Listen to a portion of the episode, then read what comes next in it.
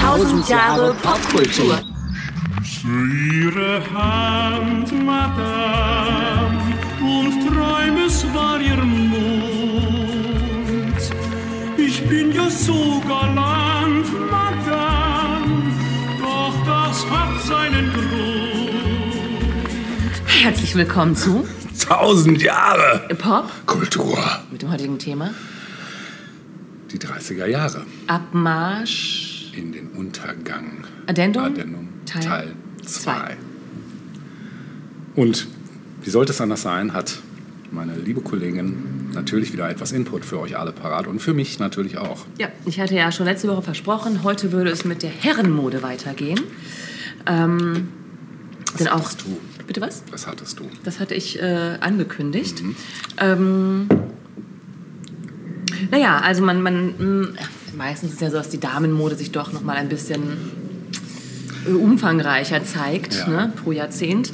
Ja. Ähm, aber auch die Männer trugen natürlich Kleidung und ähm, in den 30er Jahren hat sich die Herrenmode relativ wenig verändert. Also Ja. das, was man schon sagen muss, ist, dass sportliche Kleidung im Vordergrund stand. Ähm, man trug nun weniger Hosenträger und stattdessen eher Sportgürtel. Ja. Ähm, auch die Weste, die man sonst unter dem Jackett trug, ähm, war nicht mehr ähm, so typisch, war nicht mehr vogue, genau. ähm, also man sah sie seltener. Und ähm, die bevorzugte Standardkleidung war der Sakko-Anzug. Das war der Sack. Sack. Ähm, jein, also die Jacke war schmal, Mhm. aber die Hosen fielen tatsächlich ein bisschen sackartig. Die waren gerade und weit geschnitten. Ah, ja. Und auch das unterstützte nochmal so diesen sportlichen Charakter. Mhm. Ähm, insgesamt wurden alltagstaugliche zwei- oder dreiteilige Herrenanzüge getragen, im zurückhaltenden Stil und in gedeckten Farben. Gedeckte Erdtöne. Mhm. Richtig. Also Braunnuancen beispielsweise. Beige. Umbra. Beige. ähm, die Hosen hatten in der Regel einen Umschlag und waren weit geschnitten und wirkten dadurch elegant schlaksig. Hat man direkt vor Augen, Ja. oder? Ja. Ist da so schlabbert. Es wurde auch gerne noch Krawatte getragen und ähm, natürlich wurde weiterhin Hut getragen. Das war in den 30ern, wie auch schon zuvor, immer noch Ja. ähm, Standard. Ne? Ähm, und zwar in diesem Fall ein breitkrempiger Hut. Oder auch, wenn man keinen Hut hatte oder tragen wollte, wenn man ein bisschen legerer unterwegs sein wollte, tat es auch die Kappe mit Schirm. Was das Schuhwerk betrifft, wurde der Halbschuh äh, präferiert. Zuvor war es noch eher der knöchelumfassende Schuh. Ja. Und im Herbst und Winter war mega angesagt der Ulster. Das war ein schwerer aus Tweed oder Donegal gefertigter Mantel. Ah, okay. Ja. Und was ist aber noch, bitte was? Ich dachte, der All-Star. All-Star. Entwickelte sich schnell zum All-Star. ähm, Jugendmode gab es noch gar nicht. Mhm. Also Jugendliche oder Heranwachsende orientierten sich an der Mode der Erwachsenen. Ja. So viel dazu. Schön. Kommen wir zur Chronic. Ähm, wir gehen direkt ins letzte Jahr der 30er, nämlich nach 39. Ähm, ja, zu Beginn des letzten Jahres, im Jahrzehnt, da äußerte sich Hitler in der Reichstagsrede nochmal äh, in aller grausamen Deutlichkeit zur Judenfrage. Im Falle eines Weltkrieges, den er nicht ausschloss, verhieß er die Vernichtung der jüdischen Rasse in Europa. Und äh, den in Europa verbliebenen Juden wurde derweil jegliches Mietrecht entzogen. Judenhäuser waren der Beginn der Ghettoisierung. Die schrittweise Erweiterung des Deutschen Reiches durch die Vereinnahmung Österreichs und des Sudetenlandes hatte aus Deutschland das Großdeutsche Reich gemacht. Am 31. August wurde von getarnten Angehörigen der, der SS der Rundfunksender Gleiwitz überfallen für den fingierten Überfall wurde am nächsten Morgen zurückgeschossen. Mit diesem Racheakt begann der Angriff auf Polen, der den Zweiten Weltkrieg nach sich zog. Für Kinder und Jugendliche im Alter zwischen 10 und 18 Jahren war die Hitlerjugend zur Pflicht geworden. Der Euthanasieerlass äh, dagegen trug zur Ausrottung kranker und behinderter Menschen bei. Er legal legalisierte deren Ermordung. Die Menschen, die sich gegen das brutale Naziregime zur Wehr setzten, hatten nicht allzu viele Möglichkeiten. Der Widerstandskämpfer Georg Elser hatte vergeblich versucht, Hitler durch eine Bombe zu töten. Bereits am 3. September reagierten England und Frankreich Deutschland gegenüber mit einer Kriegserklärung. Die Kampfhandlungen weiteten sich aus. Polen musste nach wenigen Wochen kapitulieren und in Europa herrschte Krieg. Am 3. Januar äh, wurden Juden aufgrund einer Anordnung des Reichswirtschaftsministeriums nicht mehr zu den Prüfungen der Industrie-, Handwerks- und Handelskammern zugelassen. Am 10. Februar stirbt Papst Pius XI. im Vatikan. Am 16. März erscheint in den USA das erste Batman-Comic. Auch schon sehr früh, was ich nicht wusste. Ich dachte auch, das wäre erst in den 50ern gewesen. 1. Mai, Empire State Building in New York wird offiziell eröffnet. 11. Mai, der japanisch-russische Grenzkonflikt verschärft sich erneut und am 22. Mai in Berlin der Stahlpakt zwischen Deutschland und Italien unterzeichnet. Am 23. August tritt der deutsch-sowjetische Nichtangriffspakt in Kraft. Dass das nur scheitern konnte, ist allen klar. Am 31. August außerdem äh, Verkleideten kam das mit den SS-Angehörigen, die den Sender äh, überfallen und damit eben den Kriegsangriff auf Polen initiieren. Und am 1. September marschieren deutsche Truppen in Polen ein und der ganze Scheiß geht los. Am 1. September außerdem Großbritannien und Frankreich fordern Hitler auf, sich aus Polen sofort zurückzuziehen. Ja, und der Zweite Weltkrieg geht los. 2. September erklärt sich Italien als nicht kriegsführend und am 3. September kommen dann die Kriegserklärungen Frankreichs und Großbritannien an das Großdeutsche Reich. Am 4. September wird in Deutschland für Frauen zwischen 18 und 25 Jahren die halbjährige Reichsarbeitsdienstpflicht eingeführt. Und am 5. September erklären USA und Japan ihre Neutralität im Europäischen Krieg. Am 6. September erklärt die Südafrikanische Union im Deutschen Reich den Krieg. Und am, 11, äh, am 17. September marschiert die UdSSR in Ostpolen ein. Am 23. September stirbt Sigmund Freud in London. Und am 8. November verübt Georg Elser das leider gescheiterte Bombenattentat auf Hitler. Am 30. November bricht der dreimonatige Winterkrieg aus. Der Angriff der Roten Armee auf Finnland scheitert zunächst unter hohen Verlusten. Die Mannerheim-Linie kann erst Anfang 40 durchbrochen werden. Finnland kann aber letztendlich die Aggression stoppen und seine Unabhängigkeit wahren. Ja, am 14. Dezember wird die äh, Sowjetunion aufgrund des Überfalls auf Finnland aus dem Völkerbund ausgeschlossen und weitere Maßnahmen unterbleiben allerdings. Die USA erklären ein moralisches Embargo. Am 31. Dezember erscheint der Roman Früchte des Zorns von John Steinbeck und Billie Holiday singt im New Yorker Café Society erstmals Strange Fruit. Das haben wir ja schon mhm. im zweiten Teil unserer Folge 31 gehört. So viel zur Chronik. Ja, ähm, wie ich es schon im Teil 1 des Addendums angedeutet habe und da ich die Person ja auch bereits erwähnt habe, nämlich Leni Riefenstahl, muss ich nochmal auf ein Werk von ihr zurückkommen, ähm, was so als Prototyp des Propagandafilms mhm. äh, gilt. Ich habe mir das Ding auch tatsächlich reingezogen. Ähm, Triumph des Willens, von dem Film spreche ich. Und ähm, da geht es um den, oder ist es ein Film über den 6. Reichsparteitag der NSDAP vom 4. bis 10. September 1934 in Nürnberg und das gilt als eines der einflussreichsten Werke der Regisseurin. Die Uraufführung fand am 28. März 1935 im Uferpalast am Zoo in Berlin statt. Das ist der zweite Teil von Riefenstahls Parteitagstrilogie und reiht sich an den Vorgänger Der Sieg des Glaubens an. Den habe ich nicht gesehen. Einer reichte mir ehrlich gesagt. Ein Nachfolger und damit dritter Teil ist Der Tag der Freiheit. Den habe ich mir auch nicht mehr gegeben. Ähm, der Film ist bis heute wirkungstechnisch relevant und weiterhin umstritten. Der Meinung, es sei ein ästhetischer Dokumentarfilm, steht entgegen, der Film sei reine Propaganda.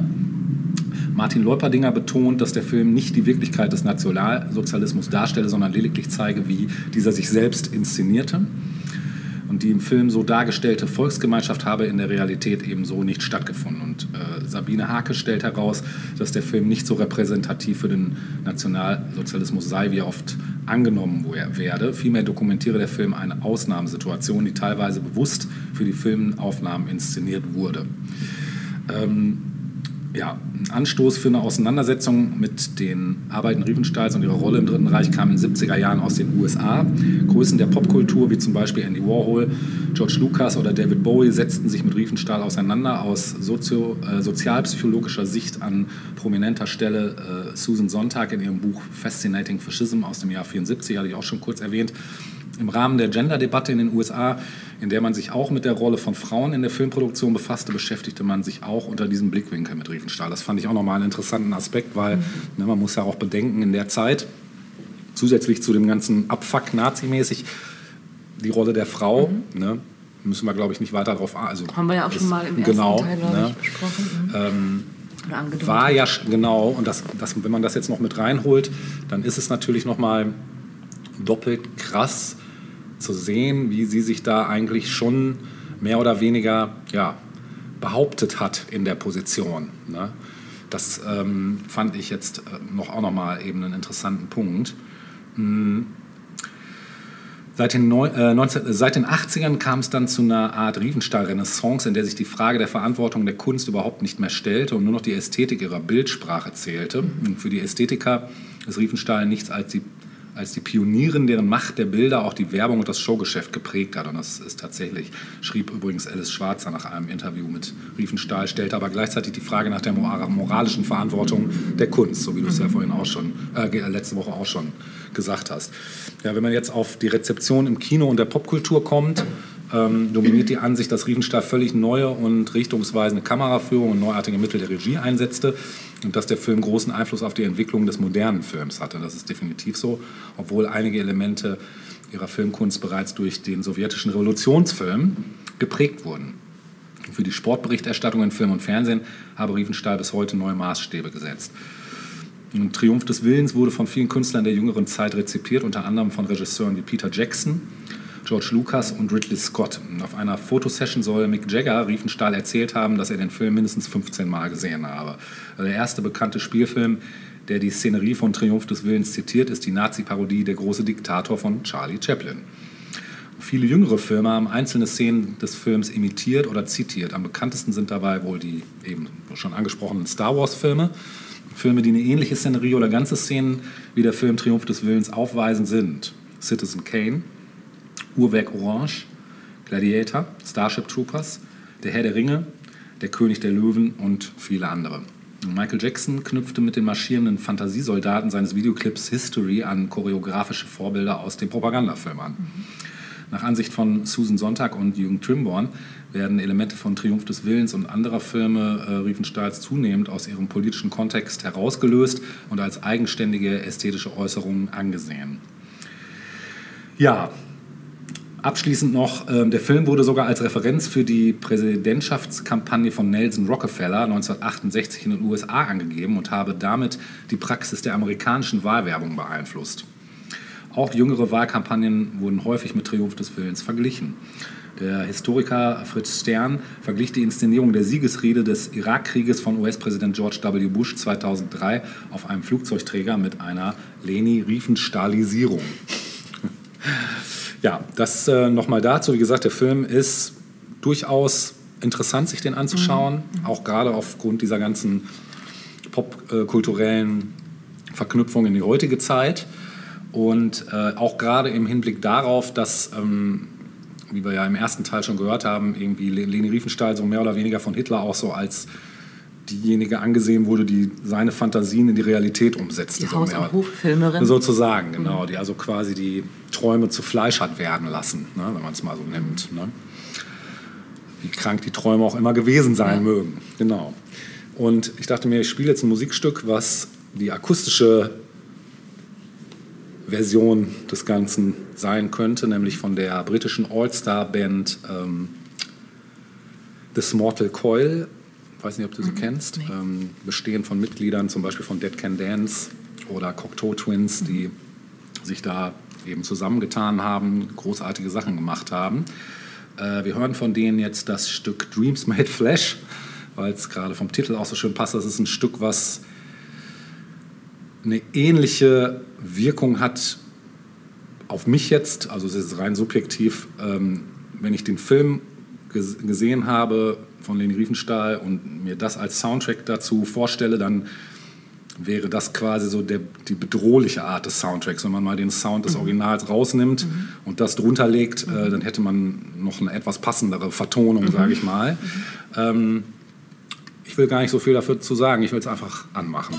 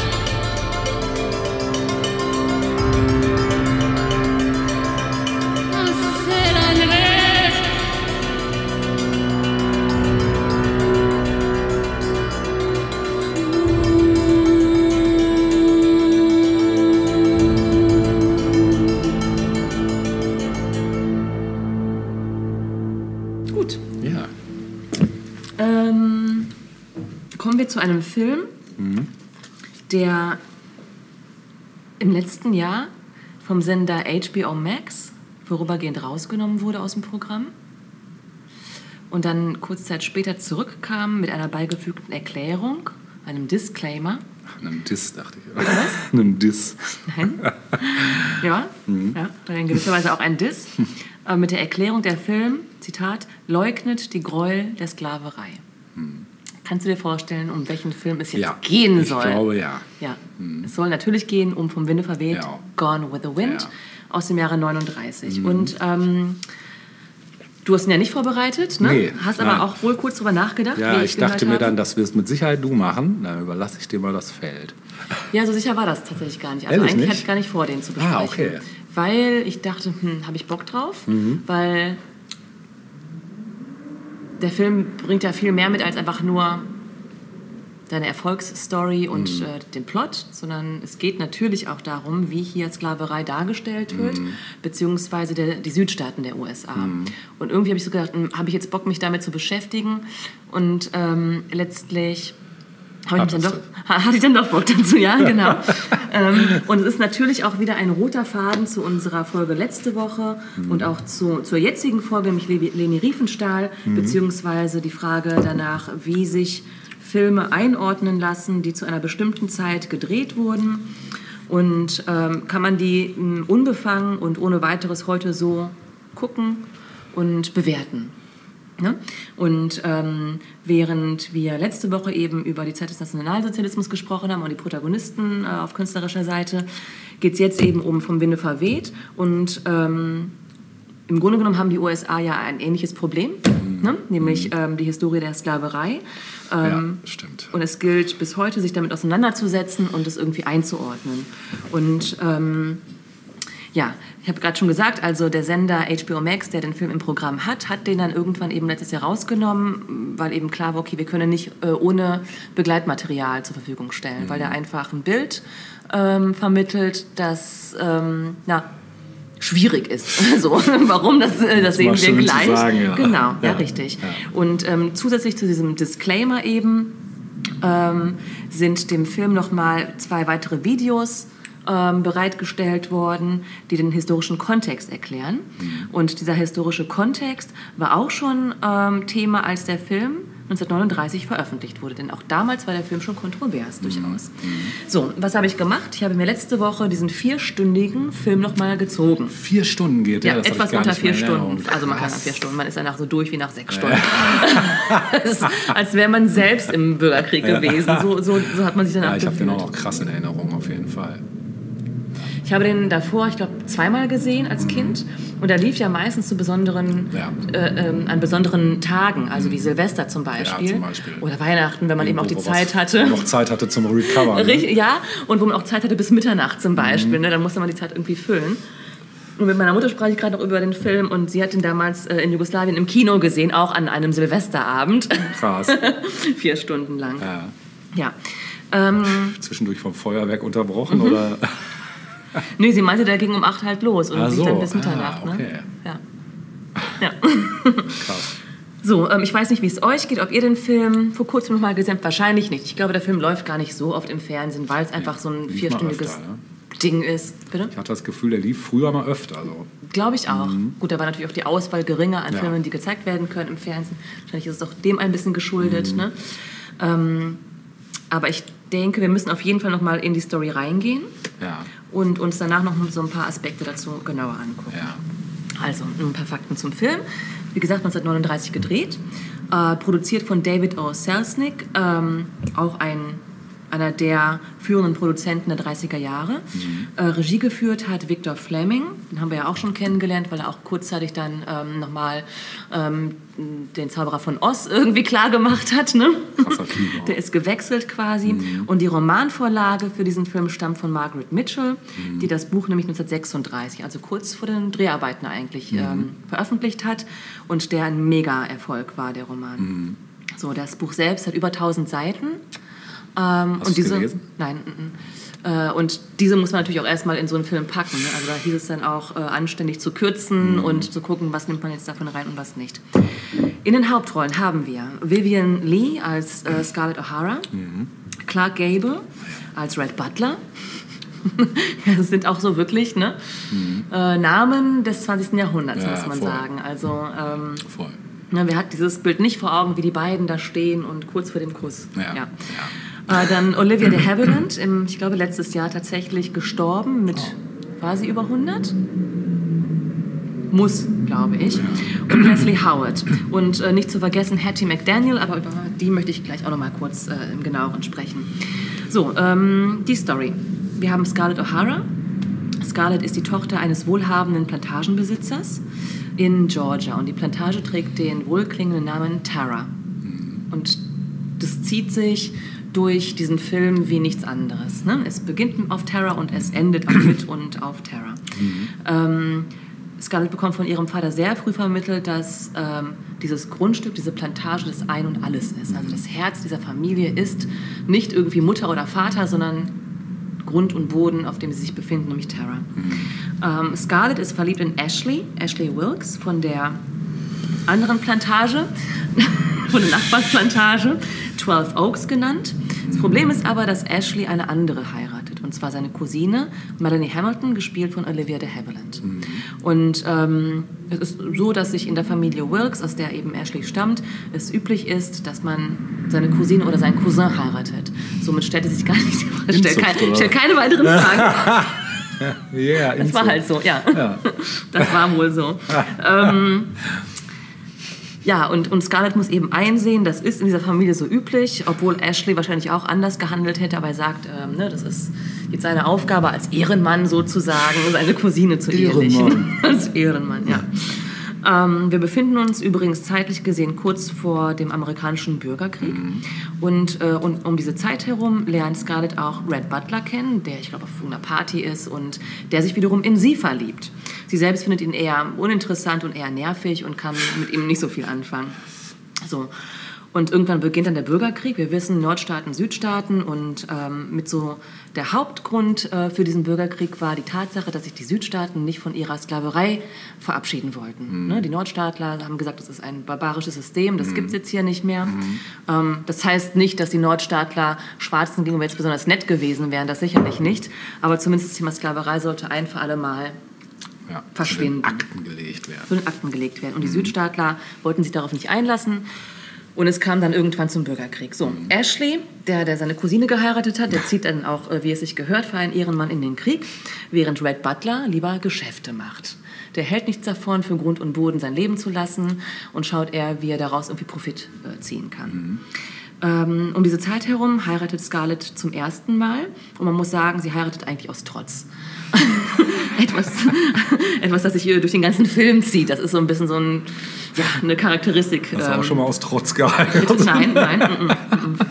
Nee. ist auch so sie geil. kommt aber auch schnell aus der Nummer raus, weil ihr Mann nämlich im Krieg fällt Mhm. und sie junge Witwe wird. Und das gefällt ihr überhaupt nicht. Sie muss plötzlich schwarz tragen und äh, möchte viel lieber ihre grünen Samtkleider irgendwie äh, äh, ähm, tragen. Und ähm, dann ist sie da auf einer Feierlichkeit als Witwe, als junge Witwe und dann fordert Red sie zum Tanz auf, was ja ein absolutes Unding ist. Ne? Also wie kannst du als frische Witwe sozusagen jetzt plötzlich hier tanzen? Mhm. Aber beide tanzen und man sieht doch, es macht ihr totalen Spaß. und alle blicken ganz empört und sagen, "Oh, die Scarlett. Was ist das denn Was ist eine?" das denn? Genau. Ja. Nun, ähm, während des Krieges, der sich dann eben natürlich auch den Weg ähm, nach Georgia bahnt und äh, auf die Plantage. Ähm, und äh, in einer Zeit, als alle Männer entweder im Krieg sind oder ihre Geschäfte machen oder bereits gestorben sind, ähm, ist Scarlett gezwungen, sich durchzusetzen. Und ähm, dieser Teil nimmt auch einen großen Teil im Film ein. Ähm, Scarlett äh, geht für diese Zeit mit ähm, Melanie, mit ähm, Olivia de Havilland nach Atlanta und dort äh, helfen sie Kriegsverwundeten. Sie sehen zu, dass quasi der Laden am Laufen bleibt und ähm, äh, helfen dort viel. Und eines äh, ähm, Tages sagt aber Scarlett, ich muss zurück zu meinen Eltern, ich muss zu meiner Mutter nach Tara. Und äh, Melanie hat inzwischen ein Kind von Ashley bekommen. Ich glaube, er war irgendwann kurz zurück und dann ist sie schwanger geworden. Und ähm, Scarlett und Melanie und die Leibeigene Sklavin, wie auch immer, äh, namens Prissy, die ähm, Scarlett nach Atlanta be begleitet hat. Diese drei Frauen machen sich alleine auf den Weg mit diesem Säugling ähm, durch das kriegsgebeutelte Land äh, zurück nach Tara auf die Plantage. Mhm. Und ähm, das ist so eine Zeit, wo Scarlett sich, ja, wo, wo, jede, wo alle Verantwortung auf Scarletts Schultern lastet. Ähm, da ist eben Melanie, die noch im Wochenbett mehr oder weniger liegt mit dem Baby, dann eben das Baby und Prissy ist nur so eine halbe Hilfe eigentlich und ähm, ja, ähm, Scarlett führt eben diese Mädelsgang zurück nach Tara. So, und dann beginnt die Zeit nach dem Bürgerkrieg irgendwann. Ähm, und man sieht eben, wie ähm, Scarlett nochmal heiratet und dann irgendwann nochmal heiratet. Ähm, und wie sie sich aber vor allem auch ein neues Leben eigentlich aus eigener Kraft aufbaut. Also sie ist gewitzt, sie ist äh, sehr geschäftstüchtig und stößt auch immer wieder auf Red Butler. Irgendwann heiraten die beiden auch, aber das ist eine sehr unglückliche Ehe, weil äh, sie eigentlich ihn nie wirklich wollte und bei ihr auch immer wieder so das Finanzielle ein Beweggrund ist, ähm, diverse Beziehungen mit Menschen einzugehen. So. Ähm, das mal so, diese vierstündige Story in vier Minuten gepackt. ähm, ja, interessant ist, dass Scarlett und Red als das Liebespaar des 20. Jahrhunderts gefeiert werden im Film, obwohl beide erstens eigentlich, ähm, ja, es war eher eine einseitige Liebe, muss man sagen, wobei so ganz klar wird es nicht. Also auch Scarlett findet irgendwann zu ihm, aber es ist alles ein bisschen. Weißt du noch warum? Hä? Weißt du noch warum? Warum was? Warum sie zu ihm findet? Weil sie findet ihn ja erst nicht so, so geil. Ja, und zwar sind es auch wieder geschäftliche Beweggründe. Also sie merkt irgendwann, okay, ähm, sie war jetzt schon zweimal verheiratet, der eine Mann ist gestorben, der andere ist auch umgekommen, also sie war zweimal verwitwet. Und irgendwann sagt er, heirate mich und sie zögert und will irgendwie nicht. Und sagt dann, ja, wirklich, also es sind wirklich eher geschäftliche Hintergründe, also eine Absicherung. Ne? Ähm, auch immer, weil sie Tara als ähm, die Plantage so vor Augen hat. Und endlich irgendwann sagt sie im Film, ich werde nie wieder hungern. Ne, das ist so ihr Credo dann irgendwie nach dem, nach dem Bürgerkrieg. Und ähm, das ist so ein bisschen der Beweggrund. Sie, die beiden kriegen dann ja auch ein, ein Kind zusammen, das dann auch unglücklich stirbt. Hm, stimmt. Ähm, ne? Vom Pony fällt. Vielleicht erinnerst du Ja. dich an diese krasse Szene. Genau. Sie völlig vergessen, ja. Ja, also, also Red will irgendwie immer, aber sie ähm, ist kein Familienmensch und äh, äh, hängt immer noch Ashley hinterher. So, das ist halt so vor allem so das Ding. Naja, aber interessant fand ich eben, dass beide eigentlich ja so als dieses Liebespaar gefeiert werden, obwohl beide, beide Figuren die kompletten Anti-Helden sind, wenn, man, wenn man sich das mal so anguckt. Also Scarlett ist unglaublich eitel, nur auf ihren eigenen Vorteil bedacht. Und immer wieder auch diese Eifersucht auf Melanie, die halt mit Ashley zusammen ist. Und Melanie ist so der Gegenpol äh, zu Scarlett. Melanie ist so die warmherzige Samariterin, muss man sagen. Also ne? ganz anders als Scarlett. Gleichzeitig ist Scarlett aber auch extrem zäh, hart im Nehmen, ausdauernd, extrem belastbar. Und optimistisch, wie man am letzten Zitat in diesem Film sieht, ähm, was sagt sie, Tomorrow is another day, glaube ich, ne? Ja, also sie blickt letztlich doch immer hoffnungsvoll in die Zukunft. Und ich glaube, das ist auch etwas, ähm, aber dazu kommen wir gleich nochmal kurz, äh, was eben viele äh, angezogen hat an dieser Figur der Scarlett.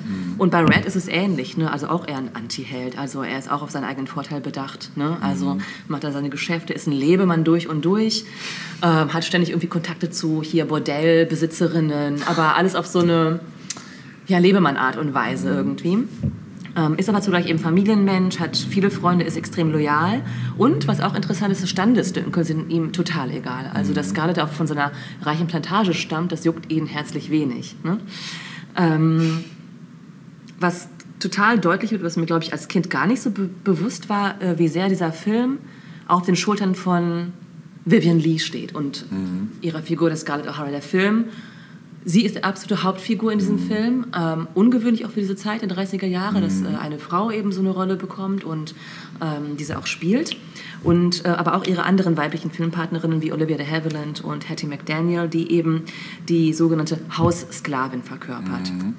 Ähm, ein paar Infos zu den Dreharbeiten, denn die waren auch relativ umfangreich, kann man sich vorstellen. So ein Mammutwerk. Also ich habe da teilweise jetzt letzte Woche nochmal mit offenem Mund gesessen und gedacht, krass, also wie weit sind wir gekommen von also selbst so ein Film wie M, den wir ja auch schon hier besprochen haben, war schon krass bahnbrechend für seine Zeit, ne?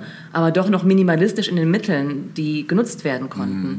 Und nicht mal zehn Jahre später haben wir da so einen, so einen Bombastkracher, mhm. äh, wie vom Winde verweht, bei dem alle Register gezogen werden. Also natürlich Farbe, das war natürlich auch nochmal so ein Ding, ne? jetzt endlich auch in Farbe, ähm, aber auch die Requisiten, die Kostüme, das gesamte Bild, wo die gedreht haben, so viele Außenaufnahmen. Ne? Also unglaublich viel Aufwand für, diesen, äh, für dieses Epos, muss man mhm. sagen. Ähm, die Suche nach den Hauptdarstellern dauerte relativ lange.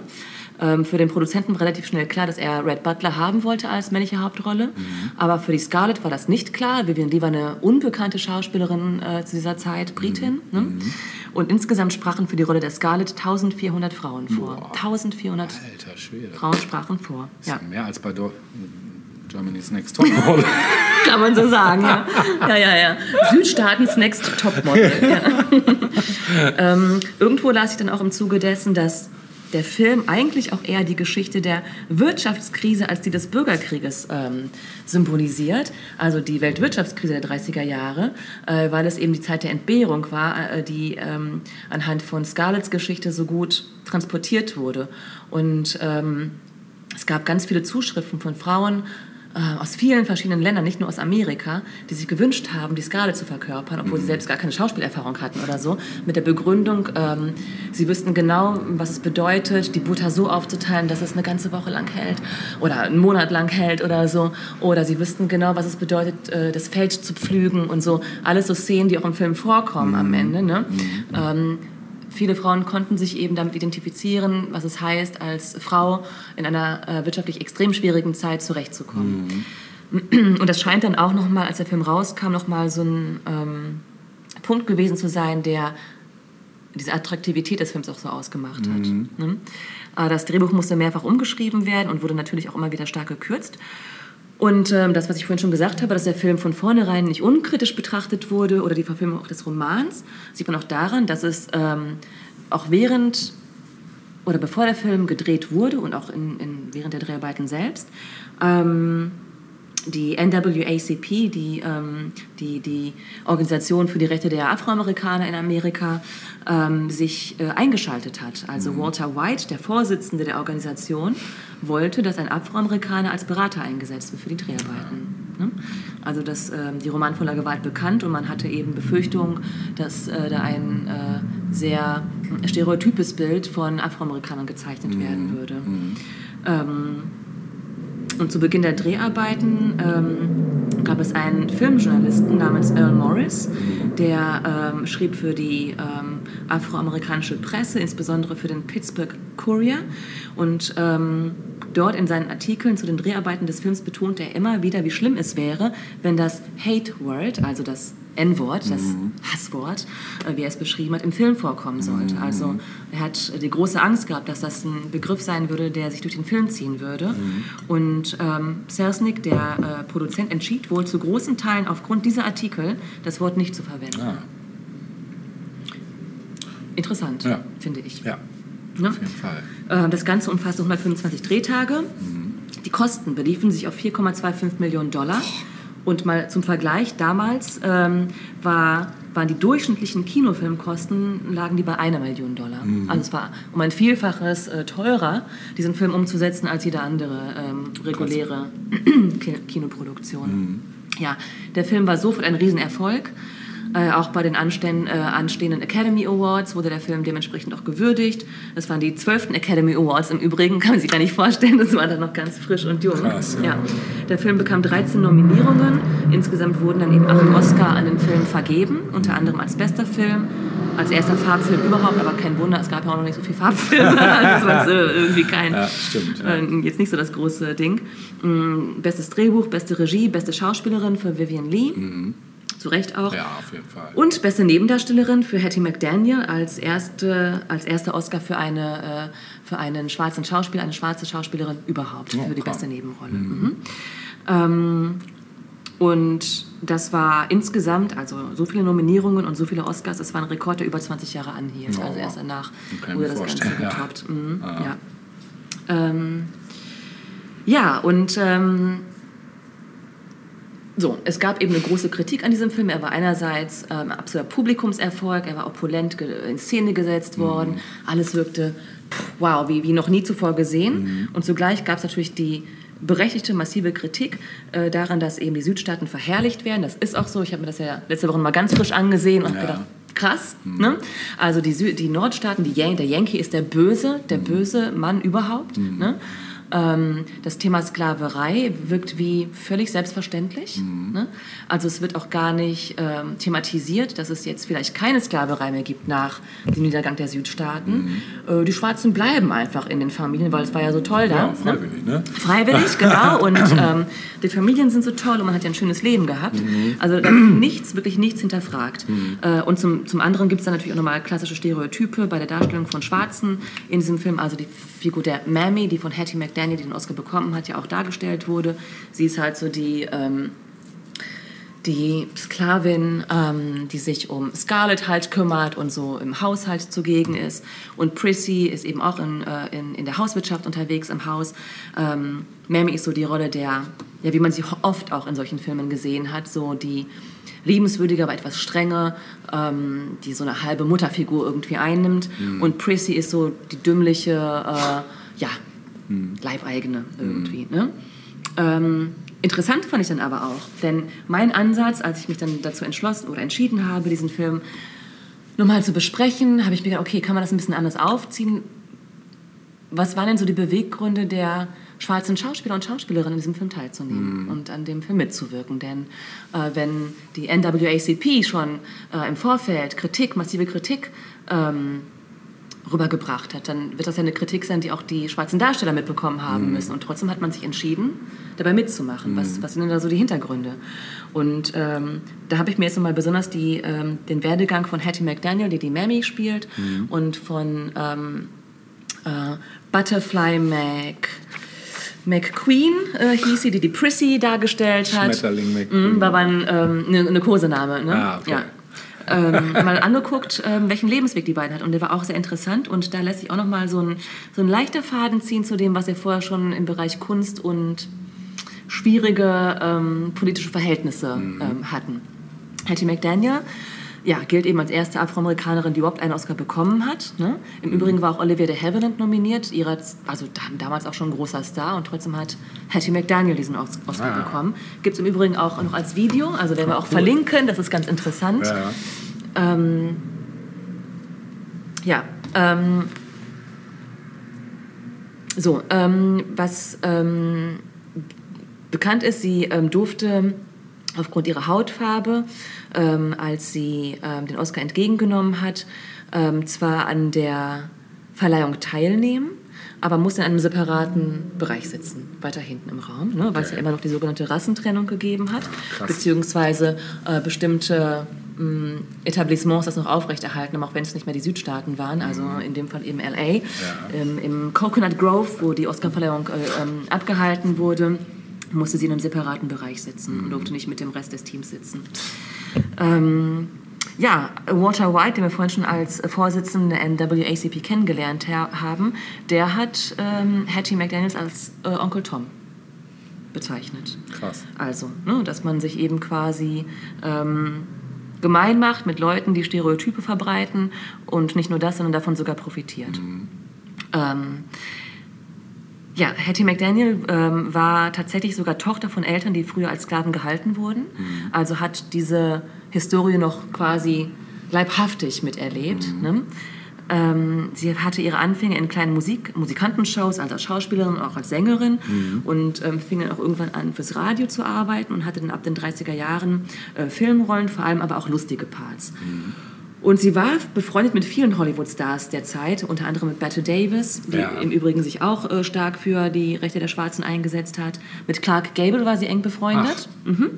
Äh, mit Joan Crawford und Henry Fonda. Das waren alles Ja. so Leute unter anderem, die in ihrem engeren Bekanntenkreis waren. Ja. Clark Gable hat sich dann auch dafür eingesetzt, dass sie die Rolle der Mammy bekommt.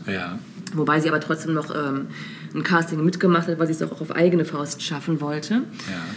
Ja. Ähm, ja, und Clark Gables Rolle ist auch ganz interessant. Ähm, nicht nur, dass er sich eingesetzt hat für seine Freundin, er war zudem auch zutiefst empört, dass auf dem Set äh, Toiletten in White und Colored unterteilt waren. Ne? Und äh, rief den Regisseur Fleming an und sagte, wenn du, diese, wenn, wenn du diese Schilder nicht abnimmst, bekommst du keinen Red Butler. Also er hat quasi gedroht, ne, ich mache nicht bei diesem Film, wenn, Krass. wenn du das so durchziehst. Die Konsequent. Konsequent Ja. und die Schilder wurden daraufhin auch Ah, abgenommen. alles klar. Mhm. Ja. Als der Film dann ähm, äh, seine Atlanta-Premiere hatte, ähm, Atlanta, das dann ja auch nach dem Bürgerkrieg immer noch die Jim Crow-Gesetze beibehalten, also die, die Rassentrennung fortgeführt hat. Ähm, m, bei der Premiere dort hätte oder durfte Hattie McDaniel, sowie auch alle anderen schwarzen Darsteller des Films, äh, nicht an der ähm, Premiere teilnehmen, also waren ausgegrenzt. Und ähm, Clark Gable wollte tatsächlich diese Atlanta-Premiere boykottieren und nicht daran teilnehmen. Ähm, aber ja, Hattie McDaniel hat ihn halt davon überzeugt, das nicht zu tun und doch ähm, dahin zu gehen. Hat er dann auch am Ende dann gemacht, ja. Ähm, was man Hattie McDaniel vorgeworfen hat seitens der schwarzen Com- Community war eben, dass sie ähm, durch ihre Rollenauswahl, wobei der Begriff Auswahl, dazu kommen wir gleich nochmal äh, zurück, äh, ist ein sehr mh, ein schwieriger Begriff, weil wie viel Auswahl hatte man denn schon als schwarze Darstellerin oder sagen, Schauspielerin ne, in den 30er Jahren. Aber man warf ihr eben vor, sie hätte Stereotype bedient ne, mit der Wahl ihrer Rollen. Und äh, vor allem warf man ihr auch vor, ihre Stellung nicht genutzt zu haben. Also ähm, sie hätte vielleicht sich öffentlich äußern können oder ähm, ja, Dinge unterstützen können. Und tatsächlich ist es auch sonst so, dass sie mh, die Bürgerrechtsbewegung, die auch damals schon aktiv war, nicht unterstützt hat. Also sie ähm, tauchte nirgends auf bei, ja, bei großen Forderungen seitens der, schwarzen, äh, seitens der schwarzen Community. Sie hatte zudem einen weißen Agenten. Äh, Das war einer von wenigen weißen Hollywood-Agenten, die schwarze Künstler und Künstlerinnen unter Vertrag nahmen. Sie hätte ja auch einen schwarzen Agenten nehmen können, theoretisch. Ne? Hätte man vielleicht machen können, vielleicht auch nicht. Ne? Das ist halt die Frage. Äh, Sie selbst hat gesagt, und da haben wir wieder den Link zu unseren Kollegen Rühmann und Co. und wie sie nicht alle hießen, in einem anderen Setting natürlich ne? und mit anderen Voraussetzungen. Aber sie selbst hat gesagt, sie hätte vor langer Zeit entschieden, sich aus der Politik herauszuhalten. Also wenn man einmal sagt, ich halte mich raus, dann scheint man offenbar ja, einen Freifahrtschein zu haben. Ich weiß es nicht. Tja, das So. ist the question. Andererseits hat sie auch gesagt, das fand ich ganz interessant und ähm, auch wahr tatsächlich. Sie, sa- sie sagte, sie würde lieber äh, 700 Dollar die Woche bekommen dafür, dass sie ein Dienstmädchen spielt, als 7 Dollar als tatsächliches Dienstmädchen. Denn das war im Prinzip die Konsequenz. Ne? Also ähm, mache ich das meiste aus meinem Talent und versuche so weit wie möglich zu kommen in einer Welt, die mich eigentlich ablehnt? Oder gehe ich diesen anderen Weg, den so viele andere gehen, weil sie keine andere Chance haben und lasse mich ausbeuten und äh, diskriminieren? Ne? Und sie hat sich dann ganz klar ähm, dafür entschieden, ihre Karriere weiter voranzutreiben. Allerdings muss man sagen, dass sie im Zweiten Weltkrieg sehr aktiv war. Also sie war Vorsitzende dann doch des afroamerikanischen Bereichs äh, des Hollywood Victory Committee. Und das Hollywood Victory Committee ähm, ähm, war, waren diese Geschichten zur ähm, Aufbau der Moral der Truppen. Ne? Wenn dann irgendwie Schauspieler und Schauspielerinnen da irgendwie gesungen, du hast auch diese Szenen vor Augen, wo sie dann vor den Truppen spielen Ja. und singen und, Johnny und so. Cash ne? oder Genau. Elvis auch. Ne? Zum Beispiel, genau, ja. Und das hat sie, also das war damals natürlich auch nochmal unterteilt zwischen Schwarz und Weiß. Und da hat sie quasi, war sie Vorsitzende der äh, afroamerikanischen, ähm, des afroamerikanischen Bereichs. Ähm, sie hätte gerne gewollt, dass nach ihrem Tod, dass sie nach ihrem Tod im Hollywood Cemetery bestattet äh, wird. Das wurde ihr aber verboten, da das natürlich nur für Weiße möglich war. Ja. Inzwischen hat sie aber zwei Sterne auf dem Hollywood Walk of Fame, Oh, nämlich zum einen im Bereich Radio Aha. und zum anderen im Bereich Film. Das ist ja krass. Ich wusste gar nicht, dass es das auch für den Bereich Radio gibt. Mhm. Okay. Scheint so zu sein. Ja, abgefahren. Mhm. Und äh, die andere große Rolle, die andere große Rolle einer schwarzen Darstellerin in dem Film ist eben die Rolle der Prissy, gespielt von Butterfly, Thelma eigentlich Mhm. Ja. Mhm. McQueen. Und ähm, die hat sich dann aber nämlich im Gegensatz zu Hattie McDaniel zu dieser Zeit geäußert. Hattie McDaniel hat sich nie dazu wirklich geäußert. Mhm. Ne? Die hat einfach, ja, hat das so über sich ergehen lassen. Ne? Und das war bei Butterfly McQueen anders. Mhm. Butterfly McQueen sagte, ich habe mich beim ersten Mal nicht daran gestört, ein Dienstmädchen zu spielen, da ich dachte, dass man so in das Filmgeschäft kommt. Aber nachdem ich dieselbe Rolle immer und immer wieder gespielt habe, war ich verärgert. Mich stört es nicht komisch zu sein, aber ich möchte nicht dumm sein. Super. Ja. Vom Winde verweht wäre ihre erste Filmrolle überhaupt. Ähm, und es blieb ihr im Prinzip Zeit ihres Lebens verwehrt, andere Rollen als die des Dienstmädchens oder der Sklavin zu spielen, weil es schlicht nicht vorgesehen war. Also es gab einfach keine schwarzen, anständigen Rollen äh, im Film der damaligen Zeit. Ne? Und wenn du als Schauspielerin tätig sein wolltest oder als Schauspieler, ja, musstest du entweder das annehmen, was dir geboten war, oder du bist ans Theater gegangen. Da war es nochmal ein bisschen anders. Ne? Ähm, es gab eine Ausnahme 1944 in dem Film Since You Went Away, auch wieder von David O. Selznick. Ähm, da hatte sie eine kleine Rolle als Sergeant, tatsächlich. Mhm. Allerdings wurde sie aus dem Film geschnitten. Also es wurde wohl einiges geschnitten. Ja, das hat jetzt nicht mit, mit ihr zu tun. Es so. war einfach so eine kleine Rolle, die dann am Ende nicht mehr wichtig war wahrscheinlich für, für den Gesamtfilm. Allerdings hat sie diese Rolle später noch häufig erwähnt. Also es muss ihr schon, es muss eine sehr wichtige Rolle für sie gewesen sein, weil sie zum ersten Mal eben nicht das Stereotyp bedient hat. Ne? Und ähm, es war oder es ist auch bis heute ein schwieriger Konflikt einfach. Also wie kann man überhaupt ähm, diese Rolle als Vorreiterin bewerten, die Hattie McDaniel und Butterfly McQueen eingenommen haben, wenn die Rollen, die sie spielten, immer erniedrigende Stereotype darstellten. Also ganz schwierig, da irgendwie das auch für die Zukunft so zu bewerten oder auch rückblickend von heute aus zu sagen, okay, eigentlich war sie wichtig, obwohl sie Stereotype bedient hat. Ne? Ähm, ja, Butterfly äh, McQueen war später, als sie dann eben nicht mehr drehte, auch wesentlich offener, äh, was diese Zeit betrifft und zeigte ihren Ärger auch offen darüber, äh, wie sie dargestellt wurde, ähm, hat aber dann auch doch letztlich ihren Frieden damit gefunden. Also sie hat gesagt, der Film und ihre Rollen seien Teil ihres Lebens und vor allem auch Teil des Schwarzseins in Hollywood gewesen. Ne? Und ähm, ja, es war wie im Film, so auch in der Gesellschaft, es gab einfach strikte, enge Grenzen für Schwarze, sich überhaupt irgendwie in der Gesellschaft zu bewegen und äh, aktiv zu sein. Ähm, Butterfly McQueen hat dann im Alter von 64 Jahren, 1975, ihren College-Abschluss gemacht in Politikwissenschaften. Krass. Ja, und ähm, ist auch nochmal bekannt geworden, äh, dadurch, dass sie bekennende Atheistin war. Auch nicht äh, so gewöhnlich für eine schwarze Amerikanerin jener Zeit, eher sehr ungewöhnlich, muss Ja, man sagen. ja. Äh, sie wurde durch die Freedom of Religion Foundation geehrt und sie selbst bedachte eben diese Foundation auch nochmal in ihrem Testament. Und ähm, ja, Fazit ist natürlich, dass beide, also beide werden auch heute, insbesondere Hattie McDaniel, durch ihren Oscar-Gewinn natürlich auch, ähm, werden dafür verehrt, dass sie eben auch Veränderungen im, im, im Film für Schwarze angestoßen haben. Ne? Also alles beginnt irgendwie schwierig, ne? Also bi- bis man an die Rollen kommt oder auch bis nachfolgende Generationen an Rollen kommen, äh, bedarf es teilweise auch der Drecksarbeit, die dann einige Leute übernehmen müssen. Mhm, und manche haben Glück und werden trotzdem anerkannt und manche ja versinken dann irgendwie, weil man, weil man im Nachhinein sagt, das ähm, hätte es nicht geben dürfen. Ne? So, ähm, aber die große Frage vom Winde verweht, angucken ja oder nein, stellt sich ja trotzdem immer noch. Ne? Also jetzt hat HBO ähm, reagiert und hat das Ganze nochmal in so, in so ein Setting gepackt, ne? um das nochmal zu erklären. Ähm, ich finde, es ist ein, ein, ein sehenswerter Film, weil er einfach für die Popkultur total wichtig Auf ist. jeden ne? Fall, So, ja. also ohne diesen Film wäre vieles andere nicht passiert. Ja, das glaube ich auch. Und ich finde, man kann es sich vielleicht ein bisschen angenehmer gestalten, auch für, für seine eigene, ähm, für sein eigenes Gefühl sozusagen, äh, weil man eben doch immer ein schlechtes Gefühl hat, wenn man sich so einen Film anguckt und sich fragt, krass, da ist null Kritik irgendwie zu spüren, ne? indem man sich einfach deutlich macht, auch das, was äh, du vorhin schon zum Thema Triumph des Willens gesagt hast, dass das letztlich ja auch ein Abbild dessen ist, wie sich diese Figuren selbst gerne gesehen haben. ja, genau. Ne? Also man kann sich ähm, Gone with the Wind angucken, ähm, wenn man sich klar macht, dass es ein Abbild dessen ist, wie sich der Süden selbst gesehen hat. Der Süden hat daran nichts Schlimmes offenbar gesehen, ja. Ja, So. Und Das ähm, ist das Ding. ja, Du und bist immer in deiner eigenen Welt. Du bist so. in deiner eigenen Ja. Welt. Und was das betrifft, ist der Film vielleicht sogar doppelt sehenswert, Mhm. weil das so eine ganz eigene Welt ist. Weil man sagt, wie kann das denn sein? Wie kann man sowas als aufgeklärter Mensch irgendwie Ja. Mhm. rechtfertigen und weiterführen? Ähm, aus der Perspektive unter anderem auch, finde ich, äh, kann man sich den Film nochmal gut geben. Sehr gut. Fragen? Ist irgendwas ungeklärt geblieben? Ich werde ihn mir tatsächlich demnächst nochmal anschauen, weil Äh. Ja. ich habe ihn jetzt lange nicht gesehen und ich habe ihn das letzte Mal tatsächlich, als, glaube ich, als Kind gesehen. Mhm. Ja, ging und. Äh, ja, und ich glaube, er hat mich damals sehr mitgenommen.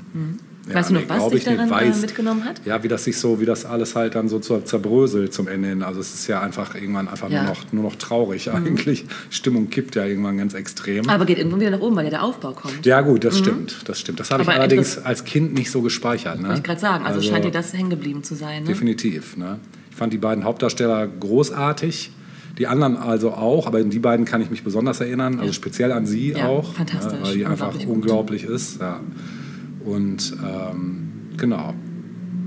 Was ich auch noch so gedacht habe, heute ist es ja ein relativ leichtes, bei opulenten Filmen, ne, da schaust du eben, welche Kostüme werden gebraucht, es wird genäht, da gibt es Geld für, Ja. da gibt es äh, historische Vorlagen, auf die man per Computer zurückgreifen kann, von Ja. mir aus oder in Fundus geht und so. Ja, ne? Aber 1939, wir haben ja gerade noch mal äh, letzte oder vor, nee, oder wann war das, vor einem Monat, glaube ich, äh, über ähm, der Zauberer von Ost gesprochen und wie man da noch mit den Kostümen, ne, ähm, wie da noch gearbeitet wurde mit... Ähm, was hatten wir da, wie die Gesichter bemalt wurden, Ja, das Asbest noch eingesetzt wurde Ja. und all diese schrecklichen Ja, Geschichten. Und es wirkte fast wie ein Hobbybaukasten, den man Ja, benutzt hat. Ne? Chemiebaukasten. Ja, richtig, genau. Aber bei Gone with the Wind denkst du, wow, was sind das für opulente Kostüme. Mhm. Also allein schon das ist so herausragend Mhm, äh, und so wegweisend plötzlich. Also es kommt so aus dem Nichts, hat man das Gefühl. Ne? Also dieser Film war plötzlich da. Ja, auch das Zusammenspiel mit dem Soundtrack auch fand ich auch, weiß Ja. ich noch, war auch sehr. Speziell Ja. Ne, und sehr passend einfach. Also es war so, war einfach so aus einem Guss alles irgendwie. Ne? Was es witzigerweise auch äh, da noch gegeben hat, das war gar nicht so selten und wurde später von modernen, modernen, moderneren Filmemachern aufgegriffen. Ähm, Vor-, Zwischen- und Endsequenzen, die nur mit Musik unterlegt waren. Also Prelude ähm, und wie sich das dann alles noch so äh, Interlude und, Interlude, ja. und ähm, Outerlude. Outerlude klingt wie ein Planet äh, oder, oder ein Gebiet bei Star Wars. Outer Rim. Komm, wir fliegen nach Äh, Outerlude. das heißt also auch der, der Anfang, das sind einige Minuten, wo nur ein Standbild zu sehen ist Mhm. und wo dann Musik ähm, drüber läuft. Also es ist fast wie Theater. ja, ja, voll, ja. Ja. So. Ich nehme an, du hast auch noch Musik. Ich habe Musik, Ja, allerdings nicht aus dem Film, Ja. sondern ich dachte, mh, äh, lassen wir doch nochmal Hattie McDaniel ein bisschen Ehre zuteil werden, denn die Gute war ja auch Sängerin, zwar nicht ganz erfolgreich wie als Schauspielerin, Ja. aber sie hat sich ähm, der Musik gewidmet, äh, eher so dem bluesigen Teil der Musik. Und sie hat ein ähm, Stück aufgenommen, noch in den 20er Jahren, Ende der 20er von 1927, äh, mit dem Titel Just One Sorrowing Heart. Und da würde ich sagen, lauschen wir nochmal der Stimme von Hattie McDaniel und äh, gedenken all derer, die sie durch den Schlamm wühlen mussten, um irgendwann mal zu gerechten Rollen zu kommen. Super, dann hören wir das jetzt.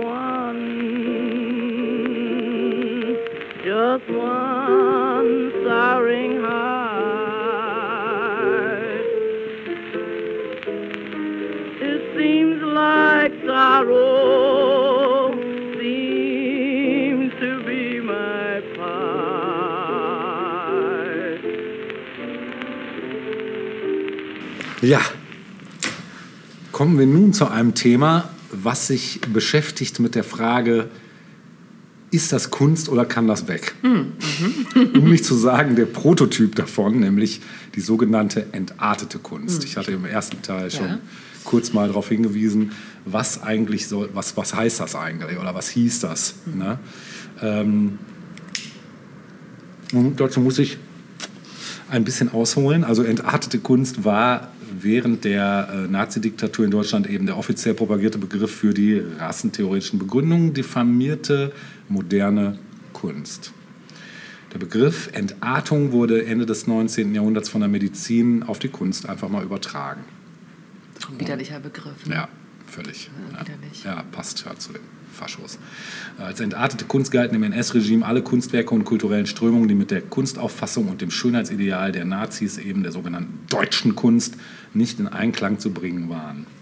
Expressionismus, Dadaismus, Neue Sachlichkeit, Surrealismus, Kubismus und Fauvismus. Ne? Darüber hinaus wurden alle Werke von Künstlern mit jüdischem Hintergrund natürlich auch, auch automatisch entartet. Ne? Konnte noch so deutsch aussehen. genau.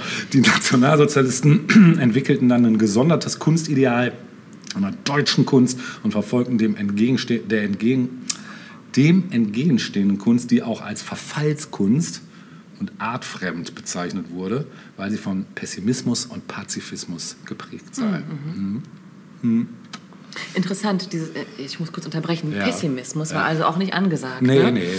Gab's ja, nicht. Ja. Äh, hatten wir ja irgendwann letzte Woche kurz mit Hans Albers, das große Freiheit Nummer 7. Ja. War, doch, war doch der Film, ich glaube glaub ich. schon, ne? ähm, nicht äh, gezeigt wurde, weil er zu düster war. Ja. Passte nicht. Den muss ich mir mal angucken. Den habe ich, glaube ich, auch noch nicht gesehen, ob der wirklich so düster ist, wie Mhm. die Nazis sagen. Ja. ja, Künstler, deren Werke eben nicht in diesen, äh, diesen Idealen entsprachen, die Kommunisten oder Juden waren, wurden verfolgt. Und die Nationalsozialisten belegten sie mit Berufs- und Malverboten, ließen ihre Kunstwerke aus Museen und öffentlichen Sammlungen entfernen, konfiszierten entartete Kunst, zwangen Künstler zur Emigration oder ermordeten sie halt. Und es gab drei konsequente Diffamierungsmaßnahmen der NS-Kulturpolitik. Einmal war das die Bücherverbrennung natürlich im Ja. Jahre 33 in Berlin und 21 weiteren Städten, sowie dann eben nach dem Anschluss Österreich 38 auch dort. Verfolgung der Maler und ihrer entarteten Kunst und Verfolgung der entarteten Musik an den Reichsmusiktagen 38 in Düsseldorf.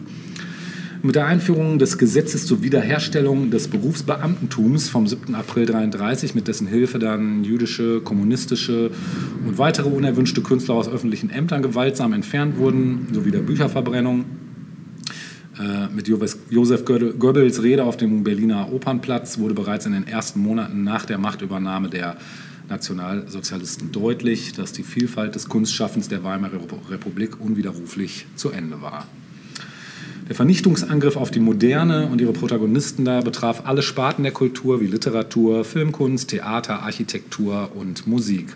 Moderne Musik wie zum Beispiel Swing oder Jazz wurde auf der vom äh, 24. äh, Mai 38 eröffneten Ausstellung Entartete Kunst ebenso rücksichtslos diffamiert wie der Musikbolschewismus von international bekannten Komponisten wie Hans Eisler, Paul Hindemith oder Arnold Schönberg, von denen die meisten, den hatte ich auch schon erwähnt, von denen die meisten überdies auch jüdischer Herkunft waren.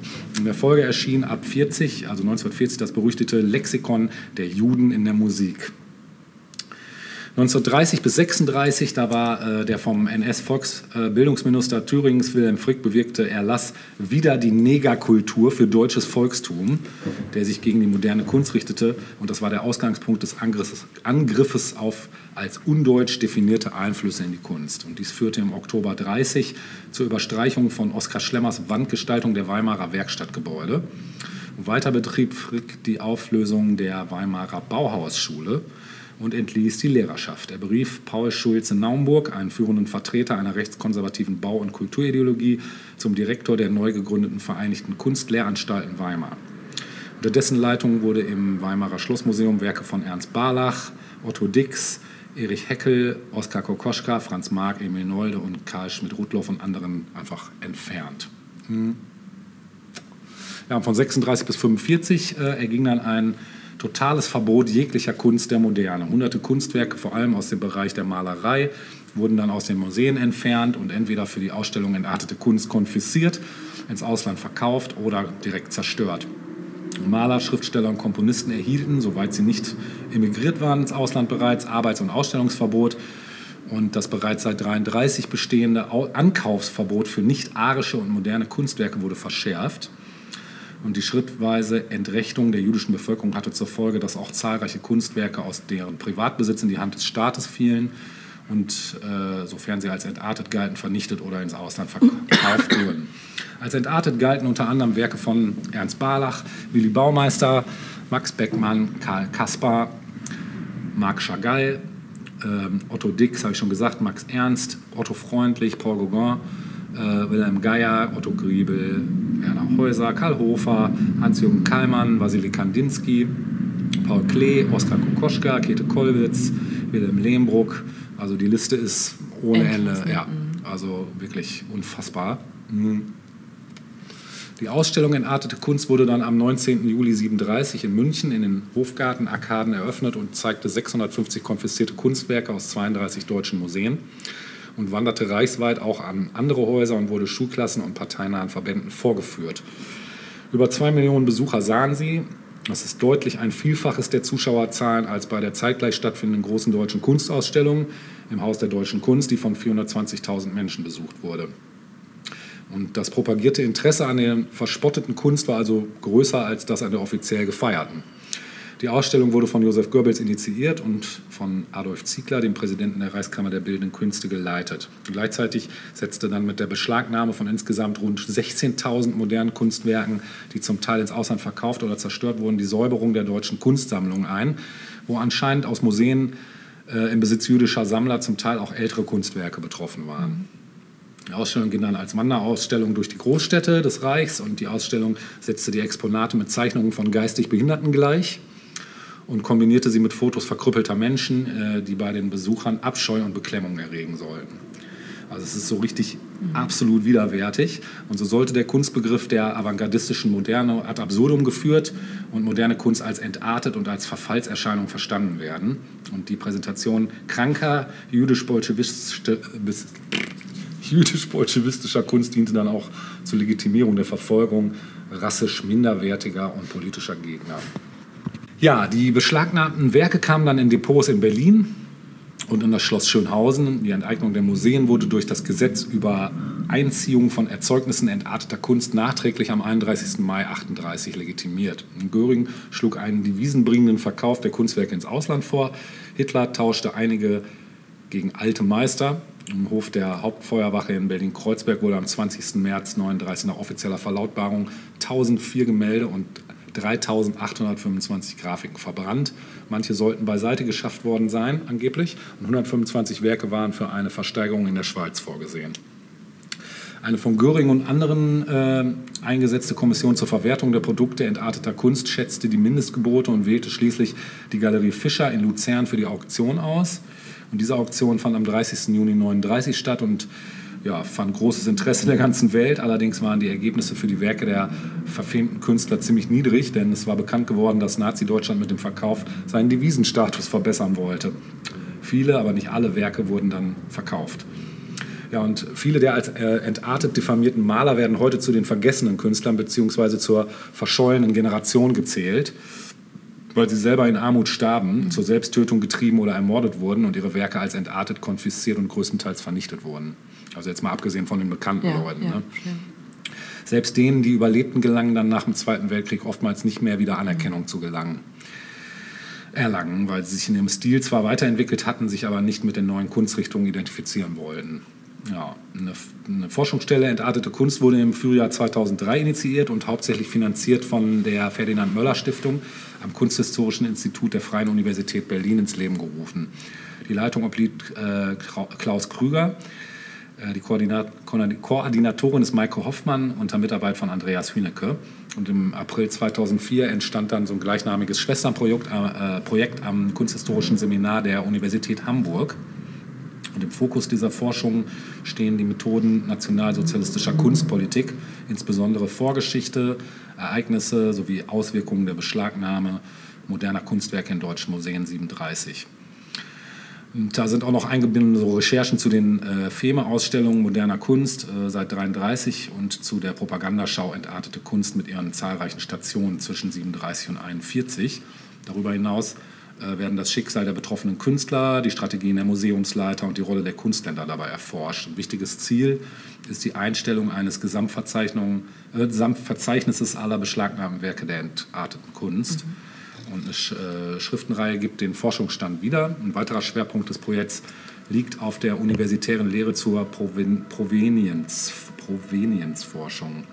Hinzu kommt die praktische Anleitung zum Umgang mit Primärquellen und zur Auswertung von Archivmaterial sowie die Kooperation mit Berliner Museen und Institutionen, die sich mit nationalsozialistischer Raubkunst und Restitution beschäftigen. Ja, das ist, äh, da gibt es auch ein paar sehr gute Clips auf YouTube zu dem Thema. Das werde ich auf jeden Fall auch verlinken. Ähm, möchte auch ein Musikstück spielen.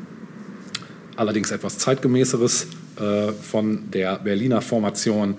Zugezogen maskulin hören wir jetzt entartete Kunst. Viel Spaß damit.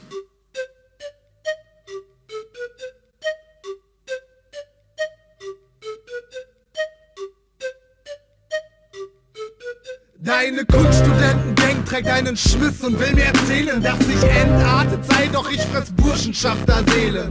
Ich kenne keine Heimat, solange ein Silbermond am Himmel steht und der Juli hier nie zu Ende geht. Das ist nie wieder Neuland. Hier zu leben, nein danke, ich bin jung, schön und hoffnungslos und saufe vor einer Tanke, denn solange Adidas und das Katerholzig meint, so ein Township vor dem Stadtstrand, das könnte ja lustig sein. Lache ich mit, hi, hi, mache ich mit, als, als ANC. Und so wasted wie ihr sein wollt, kann die German Youth ja nicht sein. Denn ein wasted German Youth Shirt kostet einen 50 Euro Schein, von dem ich eine Woche leben könnte. Ja, das ist ironisch. Ein Schnurrbart steht dir nur, wenn du seit 60 Jahren tot bist. Hipster, Hitler, Pitzbühörer, Pierre Vogel, PI Newsleser, Schuft in einer Säuremine. Johann Strate, du Reichsverweser. Ja, ich bin ein Rapper. Nein, ich bin kein Clown. Ich gebe keine Props an Deutschland und der GEZ mein Sound. Zugezogen jetzt, zugezogen jetzt, zugezogen, zugezogen jetzt, jetzt, jetzt. Zünde ein, scheiße auf Nan, zünd ihn an, verbrenne dieses Album, denn es macht euch krank, krank. Entartete Kunst, zeige auf uns, spuck unseren Namen in den Rinnstein. Trotzdem wollen deine Kinder so wie Test und Grimm sein. Zünde ein, scheiße auf Nan, zünd ihn an, verbrenne dieses Album, es macht euch krank, krank. Entartete Kunst, zeige auf uns, spuck unseren Namen in den Rinnstein. Trotzdem wollen deine Kinder so wie Test und Grimm sein. Sag, Ich hab nichts gegen Rap, aber ich höre lieber Musik. ist mir doch scheißegal, du Hurensohn. Ha ha ha ha. Geh mal nach da und wir werfen Kippen in einen V-Ausschnitt, aber das ist nicht ZM, das ist nur ein Augenblick. Der Reichstag wird umgeschubst, eine Mundgeruchswolke schlägt uns entgegen, voll im Keller macht Sammy Deluxe mit Merkel zum Kuss. Deutsche Rapper sind wie die CDU, scheinheilig, reden von Ehre und Glauben. Wer soll das glauben? Ich seh ihnen zu und ihnen ist so der Schein. Und unser Rap macht euch krank, ihr kleinen Scheißer, Ohren guten Score, tut doch keine Angst, alles ist heilbar, wenn man stark genug betet, so wie Homosexualität. Rapper haben nur Homo und ihre pinken Tangas eingenäht, damit sie's nicht vergessen. Kann ja mal passieren. Ich lebe in einem Laufrad, doch ich fress die anderen Tiere. Und wenn der fettgefressene Testo dann auf allen Vieren den Käfig verlässt, sagt er, diese Welt ist perfekt. Perfekt! Und er springt von der Tischkante direkt in das Cockpit seines fliegenden Jets und schreibt in die Sterne. Zugezogen jetzt! Zugezogen jetzt! Zugezogen, zugezogen, jetzt, jetzt, jetzt, jetzt, jetzt! Ein, scheiße auf Nan! Zünd ihn an! Verbrenne dieses Album! Denn es macht euch krank, krank! Enttanze Kunst, zeige auf uns, spuck unseren Namen in den Rinnstein. Trotzdem wollen deine Kinder so wie Test und Kim sein. Ein, scheiße auf Nan! Zünd ihn an! Verbrenne dieses Album! Denn es macht euch krank, krank! Enttanze Kunst, zeige auf uns, spuck unseren Namen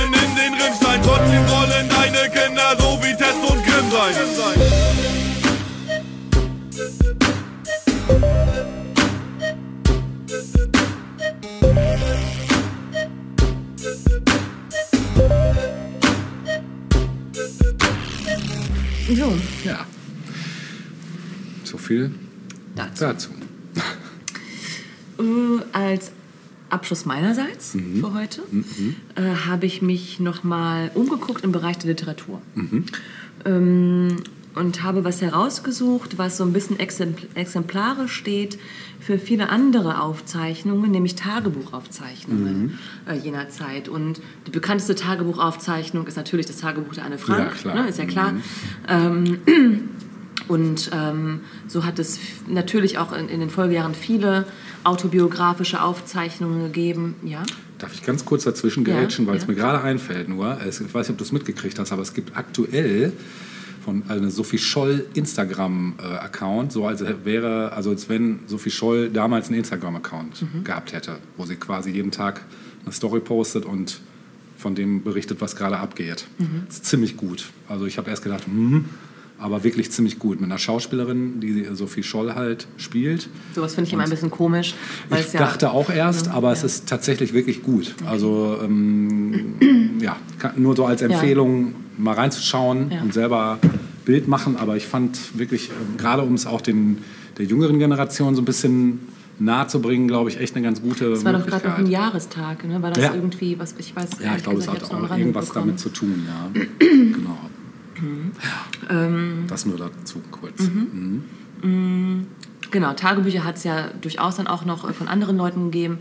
Klar, Anne Frank ist das bekannteste, ähm, aber auch andere autobiografische Berichte, die dann später erschienen sind. Elie Wiesel Nacht zum Beispiel ist auch mal irgendwie ein Ja. ganz bekanntes ne? Ja. und auch empfehlenswertes. Ähm, und ähm, bei den Tagebüchern, Anne Frank, das ist nun mal ein Teenager gewesen ne? und auch aus der Sicht eines Teenagers äh, berichtet, äh, was natürlich auch, glaube ich, eine hohe Anziehungskraft dadurch hatte, weil es eben weil es so die Lebensfreude, ähm, weil es eine Jugendliche war, die voller Lebensfreude war und da quasi rausgerissen wurde ne, durch das, was ähm, ihr und ihrer Familie dann zugestoßen ist. Es gibt aber auch ähm, Tagebuchaufzeichnungen eines ähm, damals Erwachsenen, ja fast schon Rentners, muss man sagen, altersmäßig, ähm, die ebenfalls ähm, dann posthum veröffentlicht wurden. Und zwar ist jetzt die Rede von äh, dem, den Aufzeichnungen Ich will Zeugnis ablegen bis zum letzten von Viktor Klemperer. Das sind die bekannten Klemperer-Tagebücher. Ähm, Viktor äh, Klemperer hat mehrere Tage oder hat lange, lange, lange Zeit Tagebuch geschrieben, seit seinem 17. Lebensjahr und auch noch nach der Zeit des Nationalsozialismus weitergeschrieben. Ja. Und ähm, diese, dieser Abschnitt seiner Tagebuchreihe äh, bezieht sich auf die Jahre 33 bis 45 und schildert minutiös, muss man sagen, das Aufkommen der Nazis bzw. die Machtübernahme und später bis äh, zum Kriegsende und zur erzwungenen Kapitulation, sage ich mal. Ne? Ähm, ist insofern nochmal für all diejenigen, die ein ganz genaues Alltagsbild auch haben wollen, aus einer Erwachsenensicht, eigentlich unerlässlich. Es ist allerdings äh, auch äh, ja, ein ganzes Stück zu lesen. Es umfasst acht Bände. Ne? Ähm, und Viktor Klemperer war 1933 52 Jahre alt, also hatte schon mal einen ganz anderen Blick auf die Welt als jetzt eine Anne Frank beispielsweise mit ihren 14 oder 15 Jahren, die sie damals war. Ne? Ähm, er war Professor für Romanistik an der Technischen Hochschule in Dresden und in Dresden spielt sich auch das, der Verlauf seines weiteren Lebens ab. Also alles handelt in Dresden. Er war zuvor unter anderem freier Publizist, äh, tätig auch an der Universität Neapel, ähm, war auch Soldat im Ersten Weltkrieg in der Artillerie. Und ähm, auch etwas, also gerade sein, Denn sein Hintergrund als Soldat im Ersten Weltkrieg ähm, war auch immer etwas, das ihn, äh, als dann die Nazis aufkamen und ähm, ihn als Juden ähm, ja, dementsprechend behandelt haben, war das auch immer so ein Punkt, ich glaube, für viele, die im Ersten Weltkrieg äh, tätig waren, auch als Juden tätig waren, das klingt so, also aktiv waren sozusagen Ja, an der ja. Front, dass sie sich äh, verraten gefühlt haben dann auch, so, so im Sinne von, wir haben irgendwie alles gegeben, was wir hätten geben können für dieses Land und haben uns äh, als Bürger dieses Landes verstanden und plötzlich sind wir das nicht mehr. Ne? Ähm, er war verheiratet mit Eva Schlemmer, sie war Pianistin und Malerin und ähm, sie selbst war nicht Jüdin. Er selbst allerdings, also von Haus aus Jude, allerdings ist er bereits 1912 vom Judentum zum Protestantismus konvertiert. Ähm, ja, und er war eben ein ganz äh, engagierter Tagebuchschreiber. Also das war auch seine Art, grundsätzlich mit dem Leben umzugehen. Ne? Und insbesondere dann natürlich auch ab 33. Ähm, diese Tagebücher sind 1995 veröffentlicht worden. Und ähm, ja, dieser, dieser Abschnitt beginnt 1933 und zwar am 14. Januar 1933, also einen halben Monat bevor Hitler Reichskanzler wurde. Ähm, und es beginnt gleich damit, dass er gleich zu Beginn äh, Repressalien beschreibt, ähm, Verbote, Berufsverbote ähm, benennt. Er beschreibt die Stimmung ganz ähm, detailliert. Also zum einen seine eigenen Sorgen und die seiner Frau, Ängste natürlich äh, und Enttäuschungen, wie sich das Land entwickelt.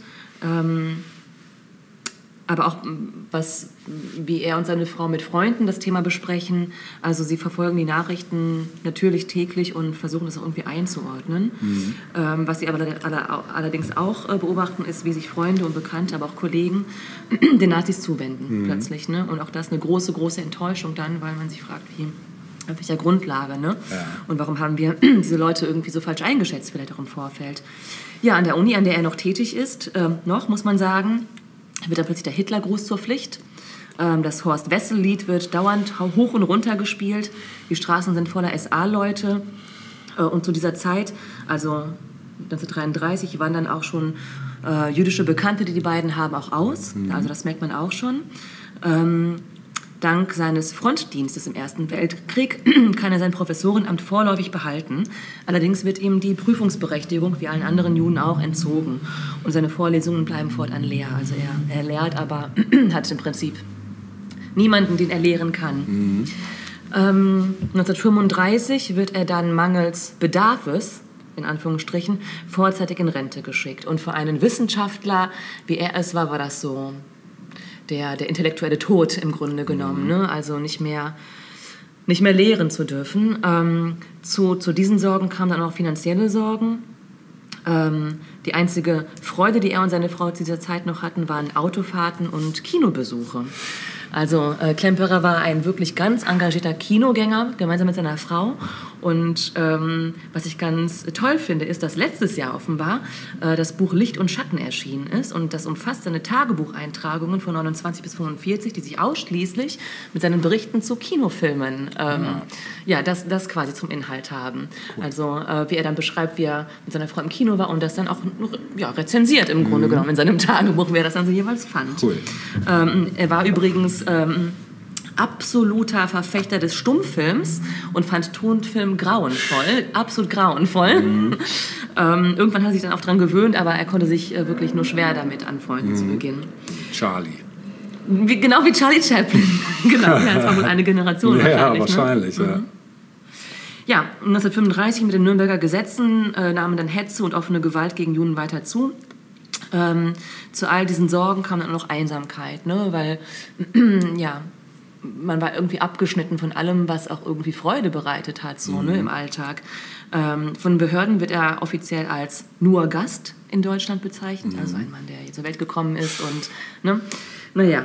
Ähm, Zudem bekommt er einen neuen Namen, also zwischen Viktor und Klemperer wird noch das, der Name Israel, ne? also Männer, jüdische Männer mussten den Zusatz äh, Israel und Frauen, glaube ich, Sarah tragen, ähm, dann irgendwann in ihren Pässen.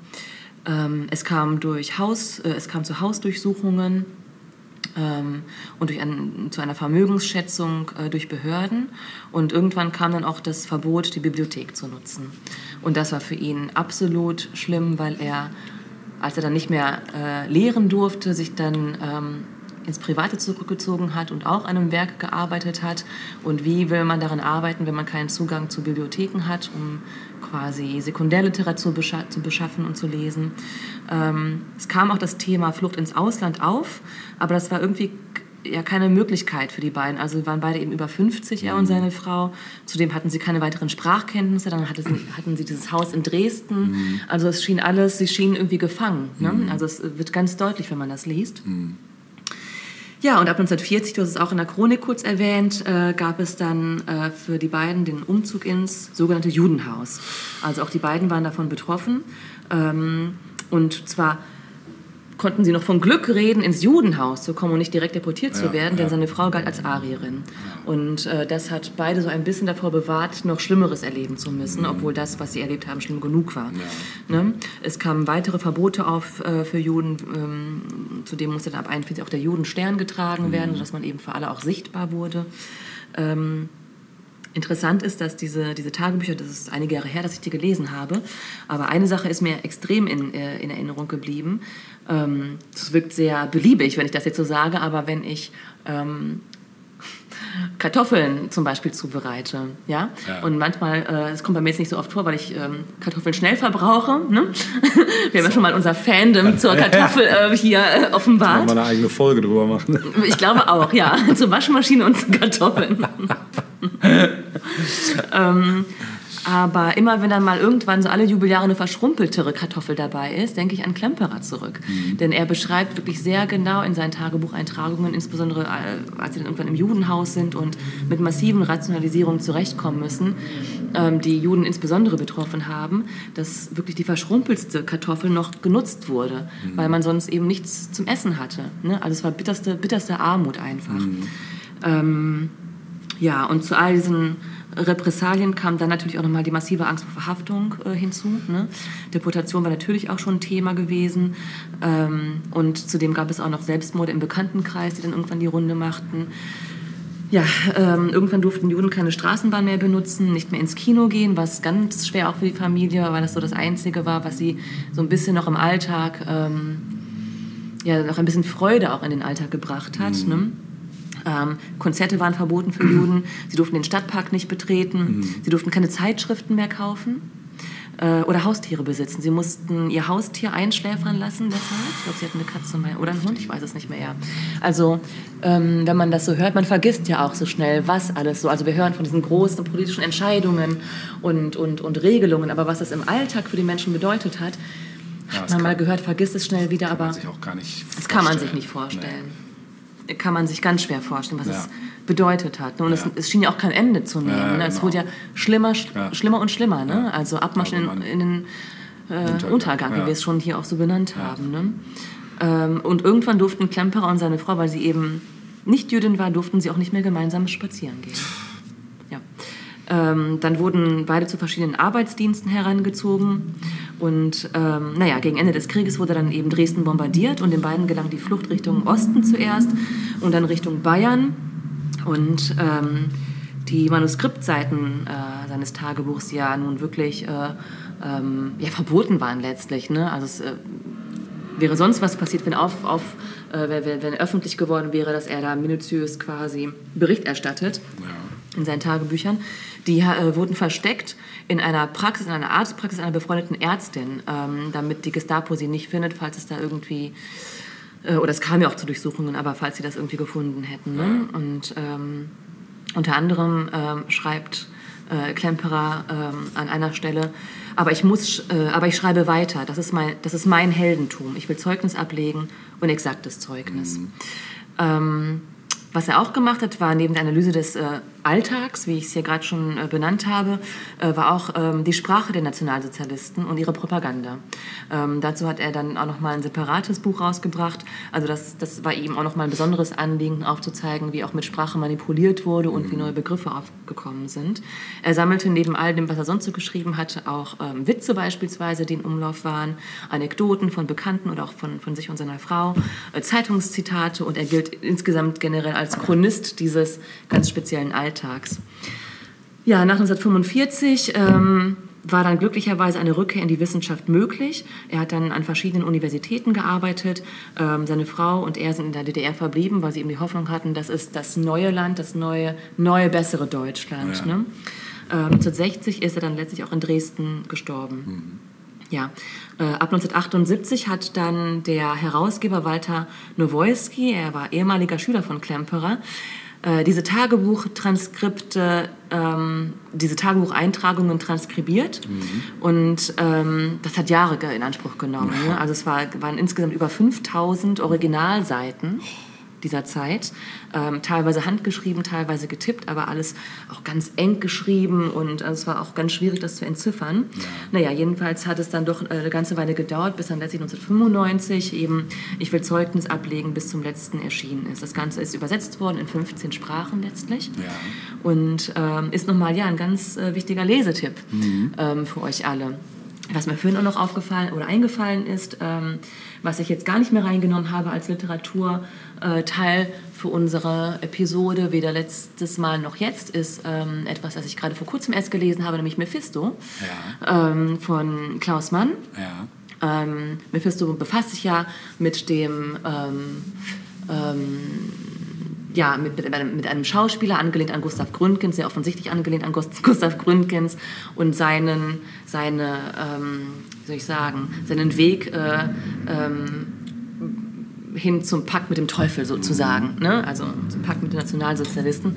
Auch nochmal vielleicht ein ganz interessantes Buch, um so die Rolle des Künstlers äh, im Nationalsozialismus nochmal vielleicht anhand dieses Beispieles Ja. zu erleben. Super. Ja. Ähm, ich will zum Abschluss auch noch ein Stück spielen. Ja. Und da ja Viktor Klemperer ein großer, großer Kinofan Fan war, wie ich äh, schon mehrfach hier gerade gesagt habe, und äh, es einen Film gab, ähm, der dann eben dazu geführt hat, dass er vom Tonfilm äh, überzeugt wurde. das war nämlich 1930 der Fall, durch den, Fall, äh, durch den Film Der blaue Engel Oh, ja. mit Marlene Dietrich, die wir Ja. nämlich gar nicht mehr großartig ich weiß nicht, ob, ob du sie noch besprechen wirst. Äh, nee, nee. Nee, die ist uns irgendwie, naja, Ja, die ist uns durchgerutscht. die ist ne? ins Exil äh, gegangen und die konnten wir jetzt nicht mehr besprechen. Aber zumindest soll sie hier doch nochmal in musikalischer Form Erwähnung finden. Und zwar habe ich mir gedacht, dem Klemperer, dem hat dieses Stück bestimmt ganz toll gefallen. Nämlich Marlenes Hit Ich bin von Kopf bis Fuß auf Liebe eingestellt aus dem Jahre 1930. Sehr schön, dann hören wir das jetzt.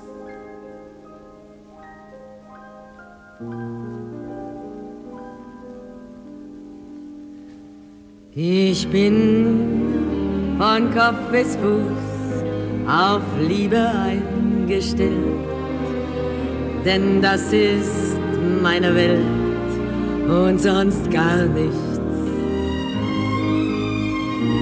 Das ist, was soll ich machen, meine Natur. Ich kann halt Liebe nur und sonst gar nichts. Männer umschwirren mich wie Motten das Licht. Und wenn sie verbrennen, ja, dafür kann ich nicht. Ich bin von Kopf bis Fuß auf Liebe eingestellt. Ich kann halt lieber nur und sonst gar nichts. Ich bin von Kopf bis Fuß auf Liebe eingestellt,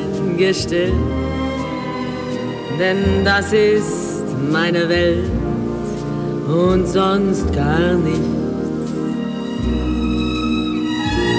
Das ist, was soll ich machen, meine Natur. Ich kann halt lieber nur und sonst gar nichts. Männer umschwirren mich wie Motten um das Licht. Und wenn sie verbrennen, ja, dafür kann ich nicht. Ich bin von Kopf bis Fuß auf Liebe eingestellt. Ich kann halt lieber nur und sonst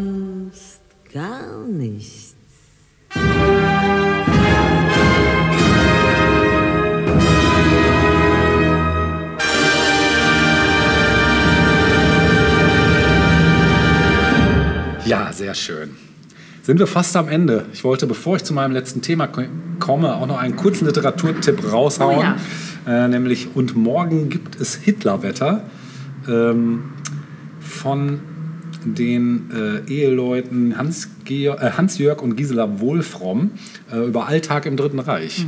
Das äh, muss so sehr kurzweilig sein. Ich habe es selber noch nicht gelesen, es ist auf meiner Liste. Es wurde mir jetzt auch von schon mehreren. Leuten empfohlen. Das ist relativ aktuell. Ich glaube, ich letztes Jahr rausgekommen. Ah, ja. Mhm. Und ähm, genau, also wie lebten die Leute da und was ging so ab, so äh, Alltagsgeschichten, ähm, Gemeinsamkeiten mit der heutigen Gesellschaft, Unterschiede zu aktuellen Geflogenheiten. Und ähm, ist ein, wohl ein Hättest du es mal vorher gelesen, hättest du ja schön Input gehabt. ja, das habe ich leider nicht mehr geschafft. Das äh, war eigentlich auch der Plan, aber ich ähm, bin nicht dazu gekommen bisher. Ich muss es da tatsächlich auch sowieso mir erstmal noch ausleihen, beziehungsweise entweder ausleihen oder kaufen. Klauen. Genau. Oder klauen, genau. Oder online rippen oder wie auch immer. Genau. Selber schreiben. Ja, oder? genau.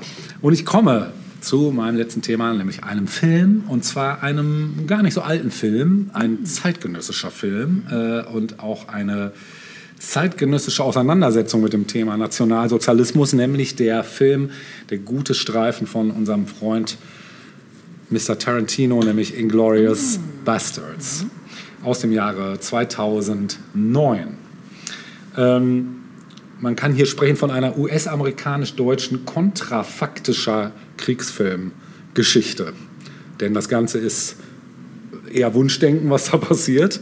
Aber das macht den Film auch so toll, weil gar genau das passiert, was sich eigentlich jeder halbwegs normale Mensch wahrscheinlich als Ausgang der ganzen Nazi-Geschichte gewünscht hätte.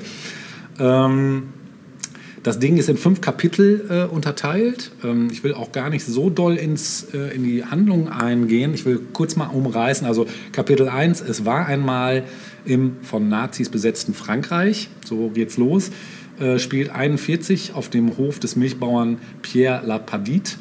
Äh, Der wird von dem Hans Lander, einem Oberst der SS, gespielt von Christoph Walz, großartig gespielt, einer Inspektion unterzogen und ähm, der auf das Auffinden von versteckten Juden spezialisierte Lander vermutet, dass der Bauer die seit der deutschen Besetzung Frankreichs verschwundene jüdische Familie Dreifuß äh, versteckt. Das ist das erste Kapitel. Das zweite trägt den Titel Inglorious Bastards und da geht es darum, dass in einer britischen Kaserne äh, stellt der von Jim Bridger und Indianern abstammende Leutnant Aldo Rain, gespielt von Brad Pitt, eine jüdische Kampftruppe zusammen. Und diese wird hinter den feindlichen Linien in Frankreich abgesetzt, um so viele Nazis wie möglich zu töten. Genau. Das dritte Kapitel trägt den Titel Deutscher Abend in Paris und spielt 44. äh, Die äh, von der geflüchteten jüdischen Familie aus dem ersten Kapitel, äh, Shoshana Dreyfus, betreibt unter dem Decknamen Emmanuel Mimieux ein Kino in Paris. Und Shoshana und ihr afrikanischer Angestellter und Liebhaber Marcel haben das leerstehende Kino vor den Flammen gerettet. Und die Geschichte, dass das Kino von Shoshanas Tante vererbt sei, dient nur als Tarnung gegenüber den Nazis. Sie erweckt das Interesse des an Kinofilm interessierten deutschen Scharfschützen Friedrich Zoller. Äh, Zoller überredet Goebbels, die im Ritz geplante Uraufführung in Shoshanas Kino zu verlegen. Als sie erfährt, dass Hans Lander und weitere Regierungsmitglieder des NS-Staats anwesend sein werden, fasst sie den Entschluss, zusammen mit Marcel das Kino während der Vorführung in Brand zu setzen, um alle Anwesenden zu töten. Genau, viertes Kapitel ist dann Operation Kino. Lieutenant Highcox erhält vom alliierten Oberkommando den Befehl, sich den Bastards anzuschließen und sich mit der deutschen Schauspielerin Bridget von Hammersmark, die als Agentin für die Alliierten arbeitet, zu treffen. Und die arbeiten dann den Plan aus, dass sich von Hammersmark, Highcox und die beiden deutschen Mitglieder der Bastards Zugang zu der Premiere in Shoshanas Kino verschaffen sollen, um dies mitsamt den anwesenden Adolf Hitler in die Luft zu sprengen. Ja, und das letzte Kapitel, die Rache des Riesengesichts. Also Shoshana hat die Vorbereitung für die Brandstiftung in ihrem eigenen Kino abgeschlossen, betritt den Vorraum des Kinos. Die Bastards erscheinen als italienischer Filmstab getarnt, zusammen mit Bridget auf der Premierenfeier. Zwei der Bastards, den Bärenjuden Donowitz und Omar, schickt Länder auf die Sitzplätze, während Rain und Bridget von Länder in, in der Vorhalle festgehalten werden, denn er hat, gut Italienisch sprechend, die angeblichen Italiener nämlich inzwischen enttarnt. Und nachdem Landa Bridget im Kino des äh, Büro des Kinos offen des Verrats beschuldigt hat, erwürgt er sie und lässt Rain sowie Utivich gefangen nehmen. Landa unterbreitet Rain ein Angebot. Er sieht durch die Landung der Alliierten in der Normandie das Ende des Kriegs kommen und lässt den beiden im Kino verbliebenen Bastards freie Hand für die Durchführung des Attentats. Im Gegenzug fordert er Amnestie für die von ihm begangenen Verbrechen sowie materielle Güter und neben der US-amerikanischen Staatsbürgerschaft die Medal of Honor.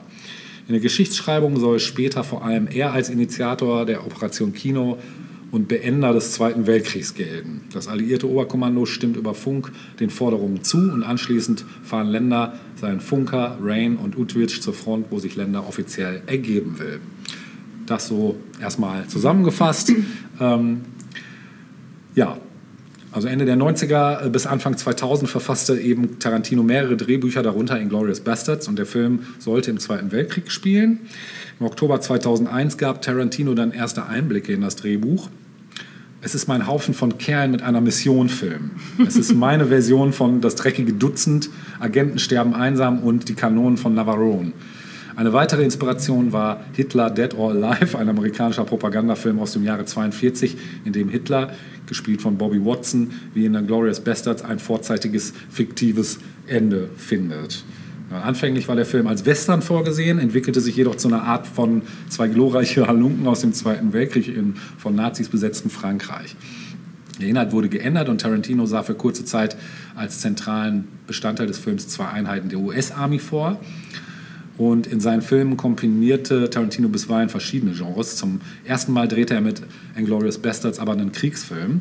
Und der Regisseur äh, versteht den Film als eine Spur Reservoir Dogs, ein Spritzer True Romance und ein paar Tropfen Pulp Fiction.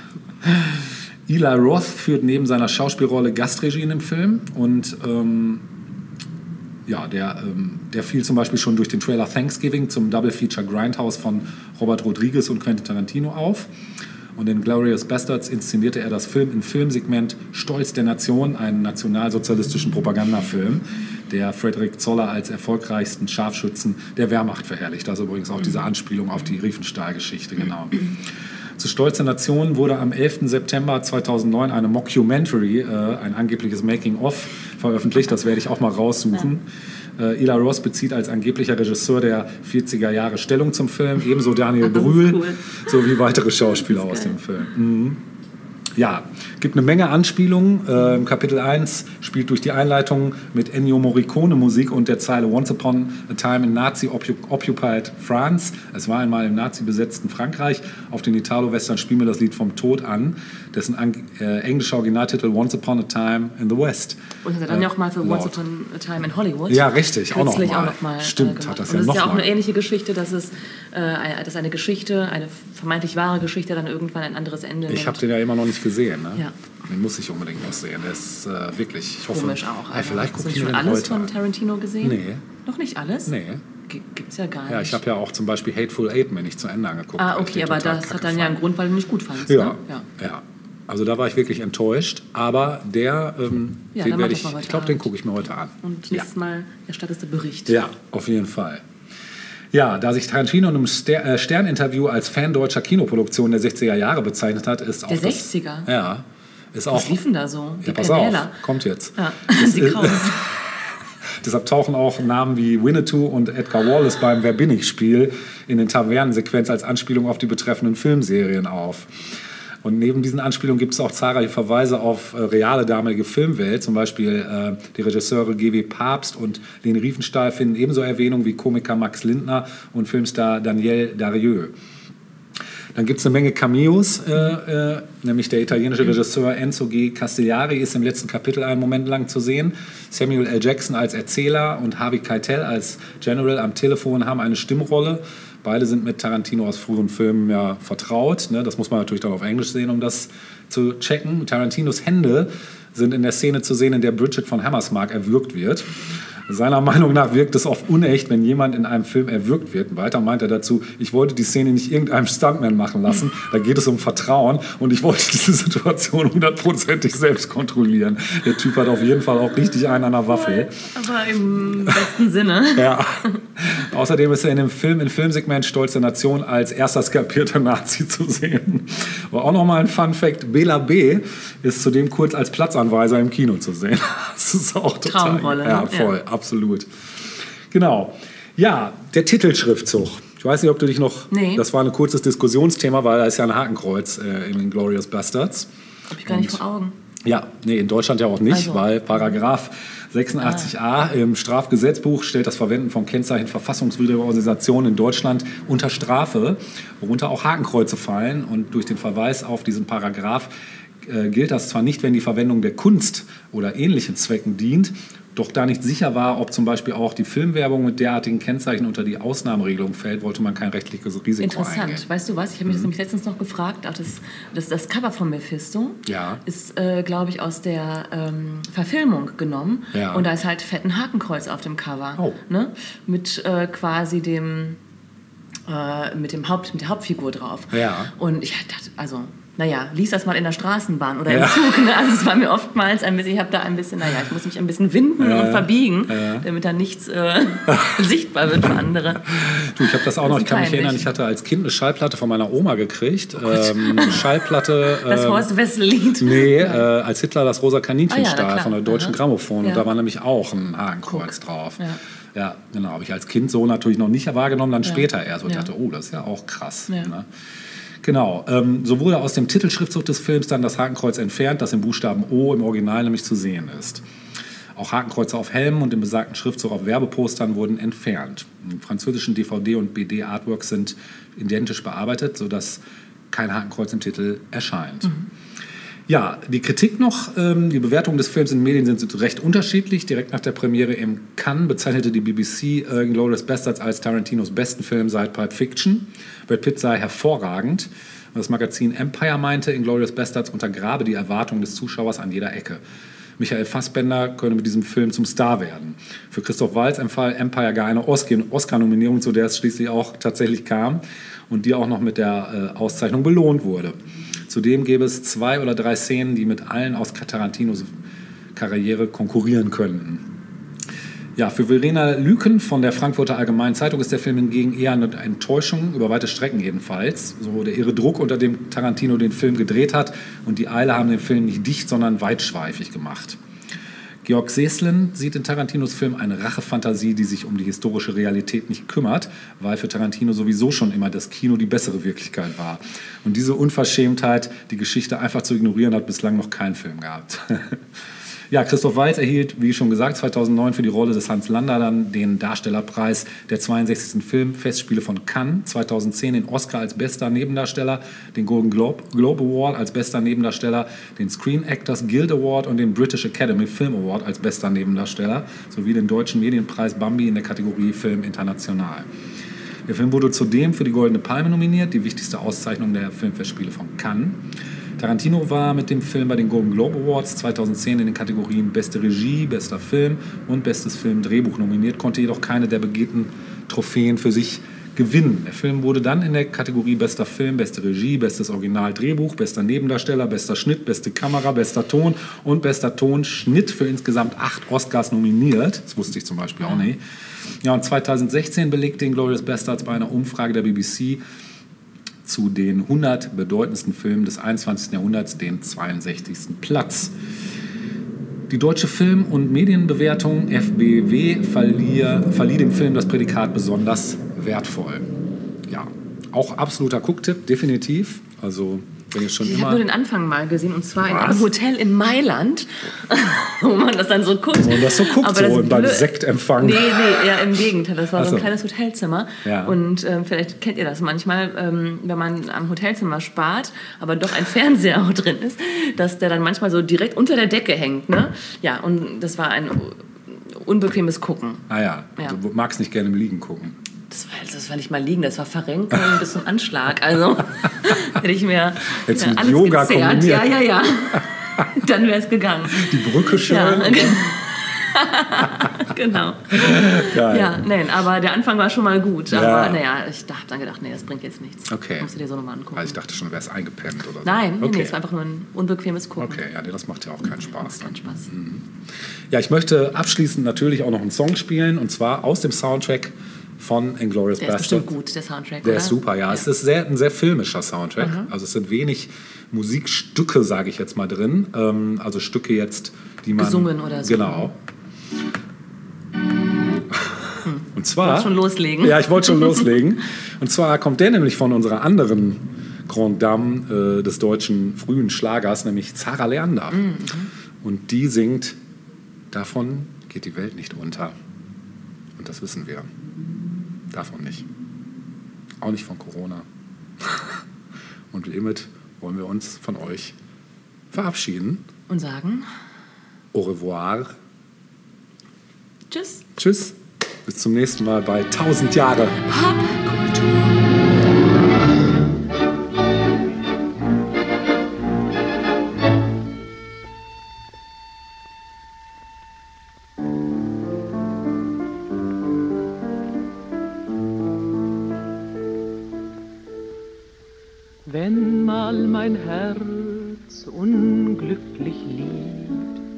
ist es vor Kummer unsagbar betrübt. Dann denk ich immer, ach, alles ist aus, ich bin so allein. Wo ist ein Mensch, der mich versteht? So hab ich manchmal voll Sehnsucht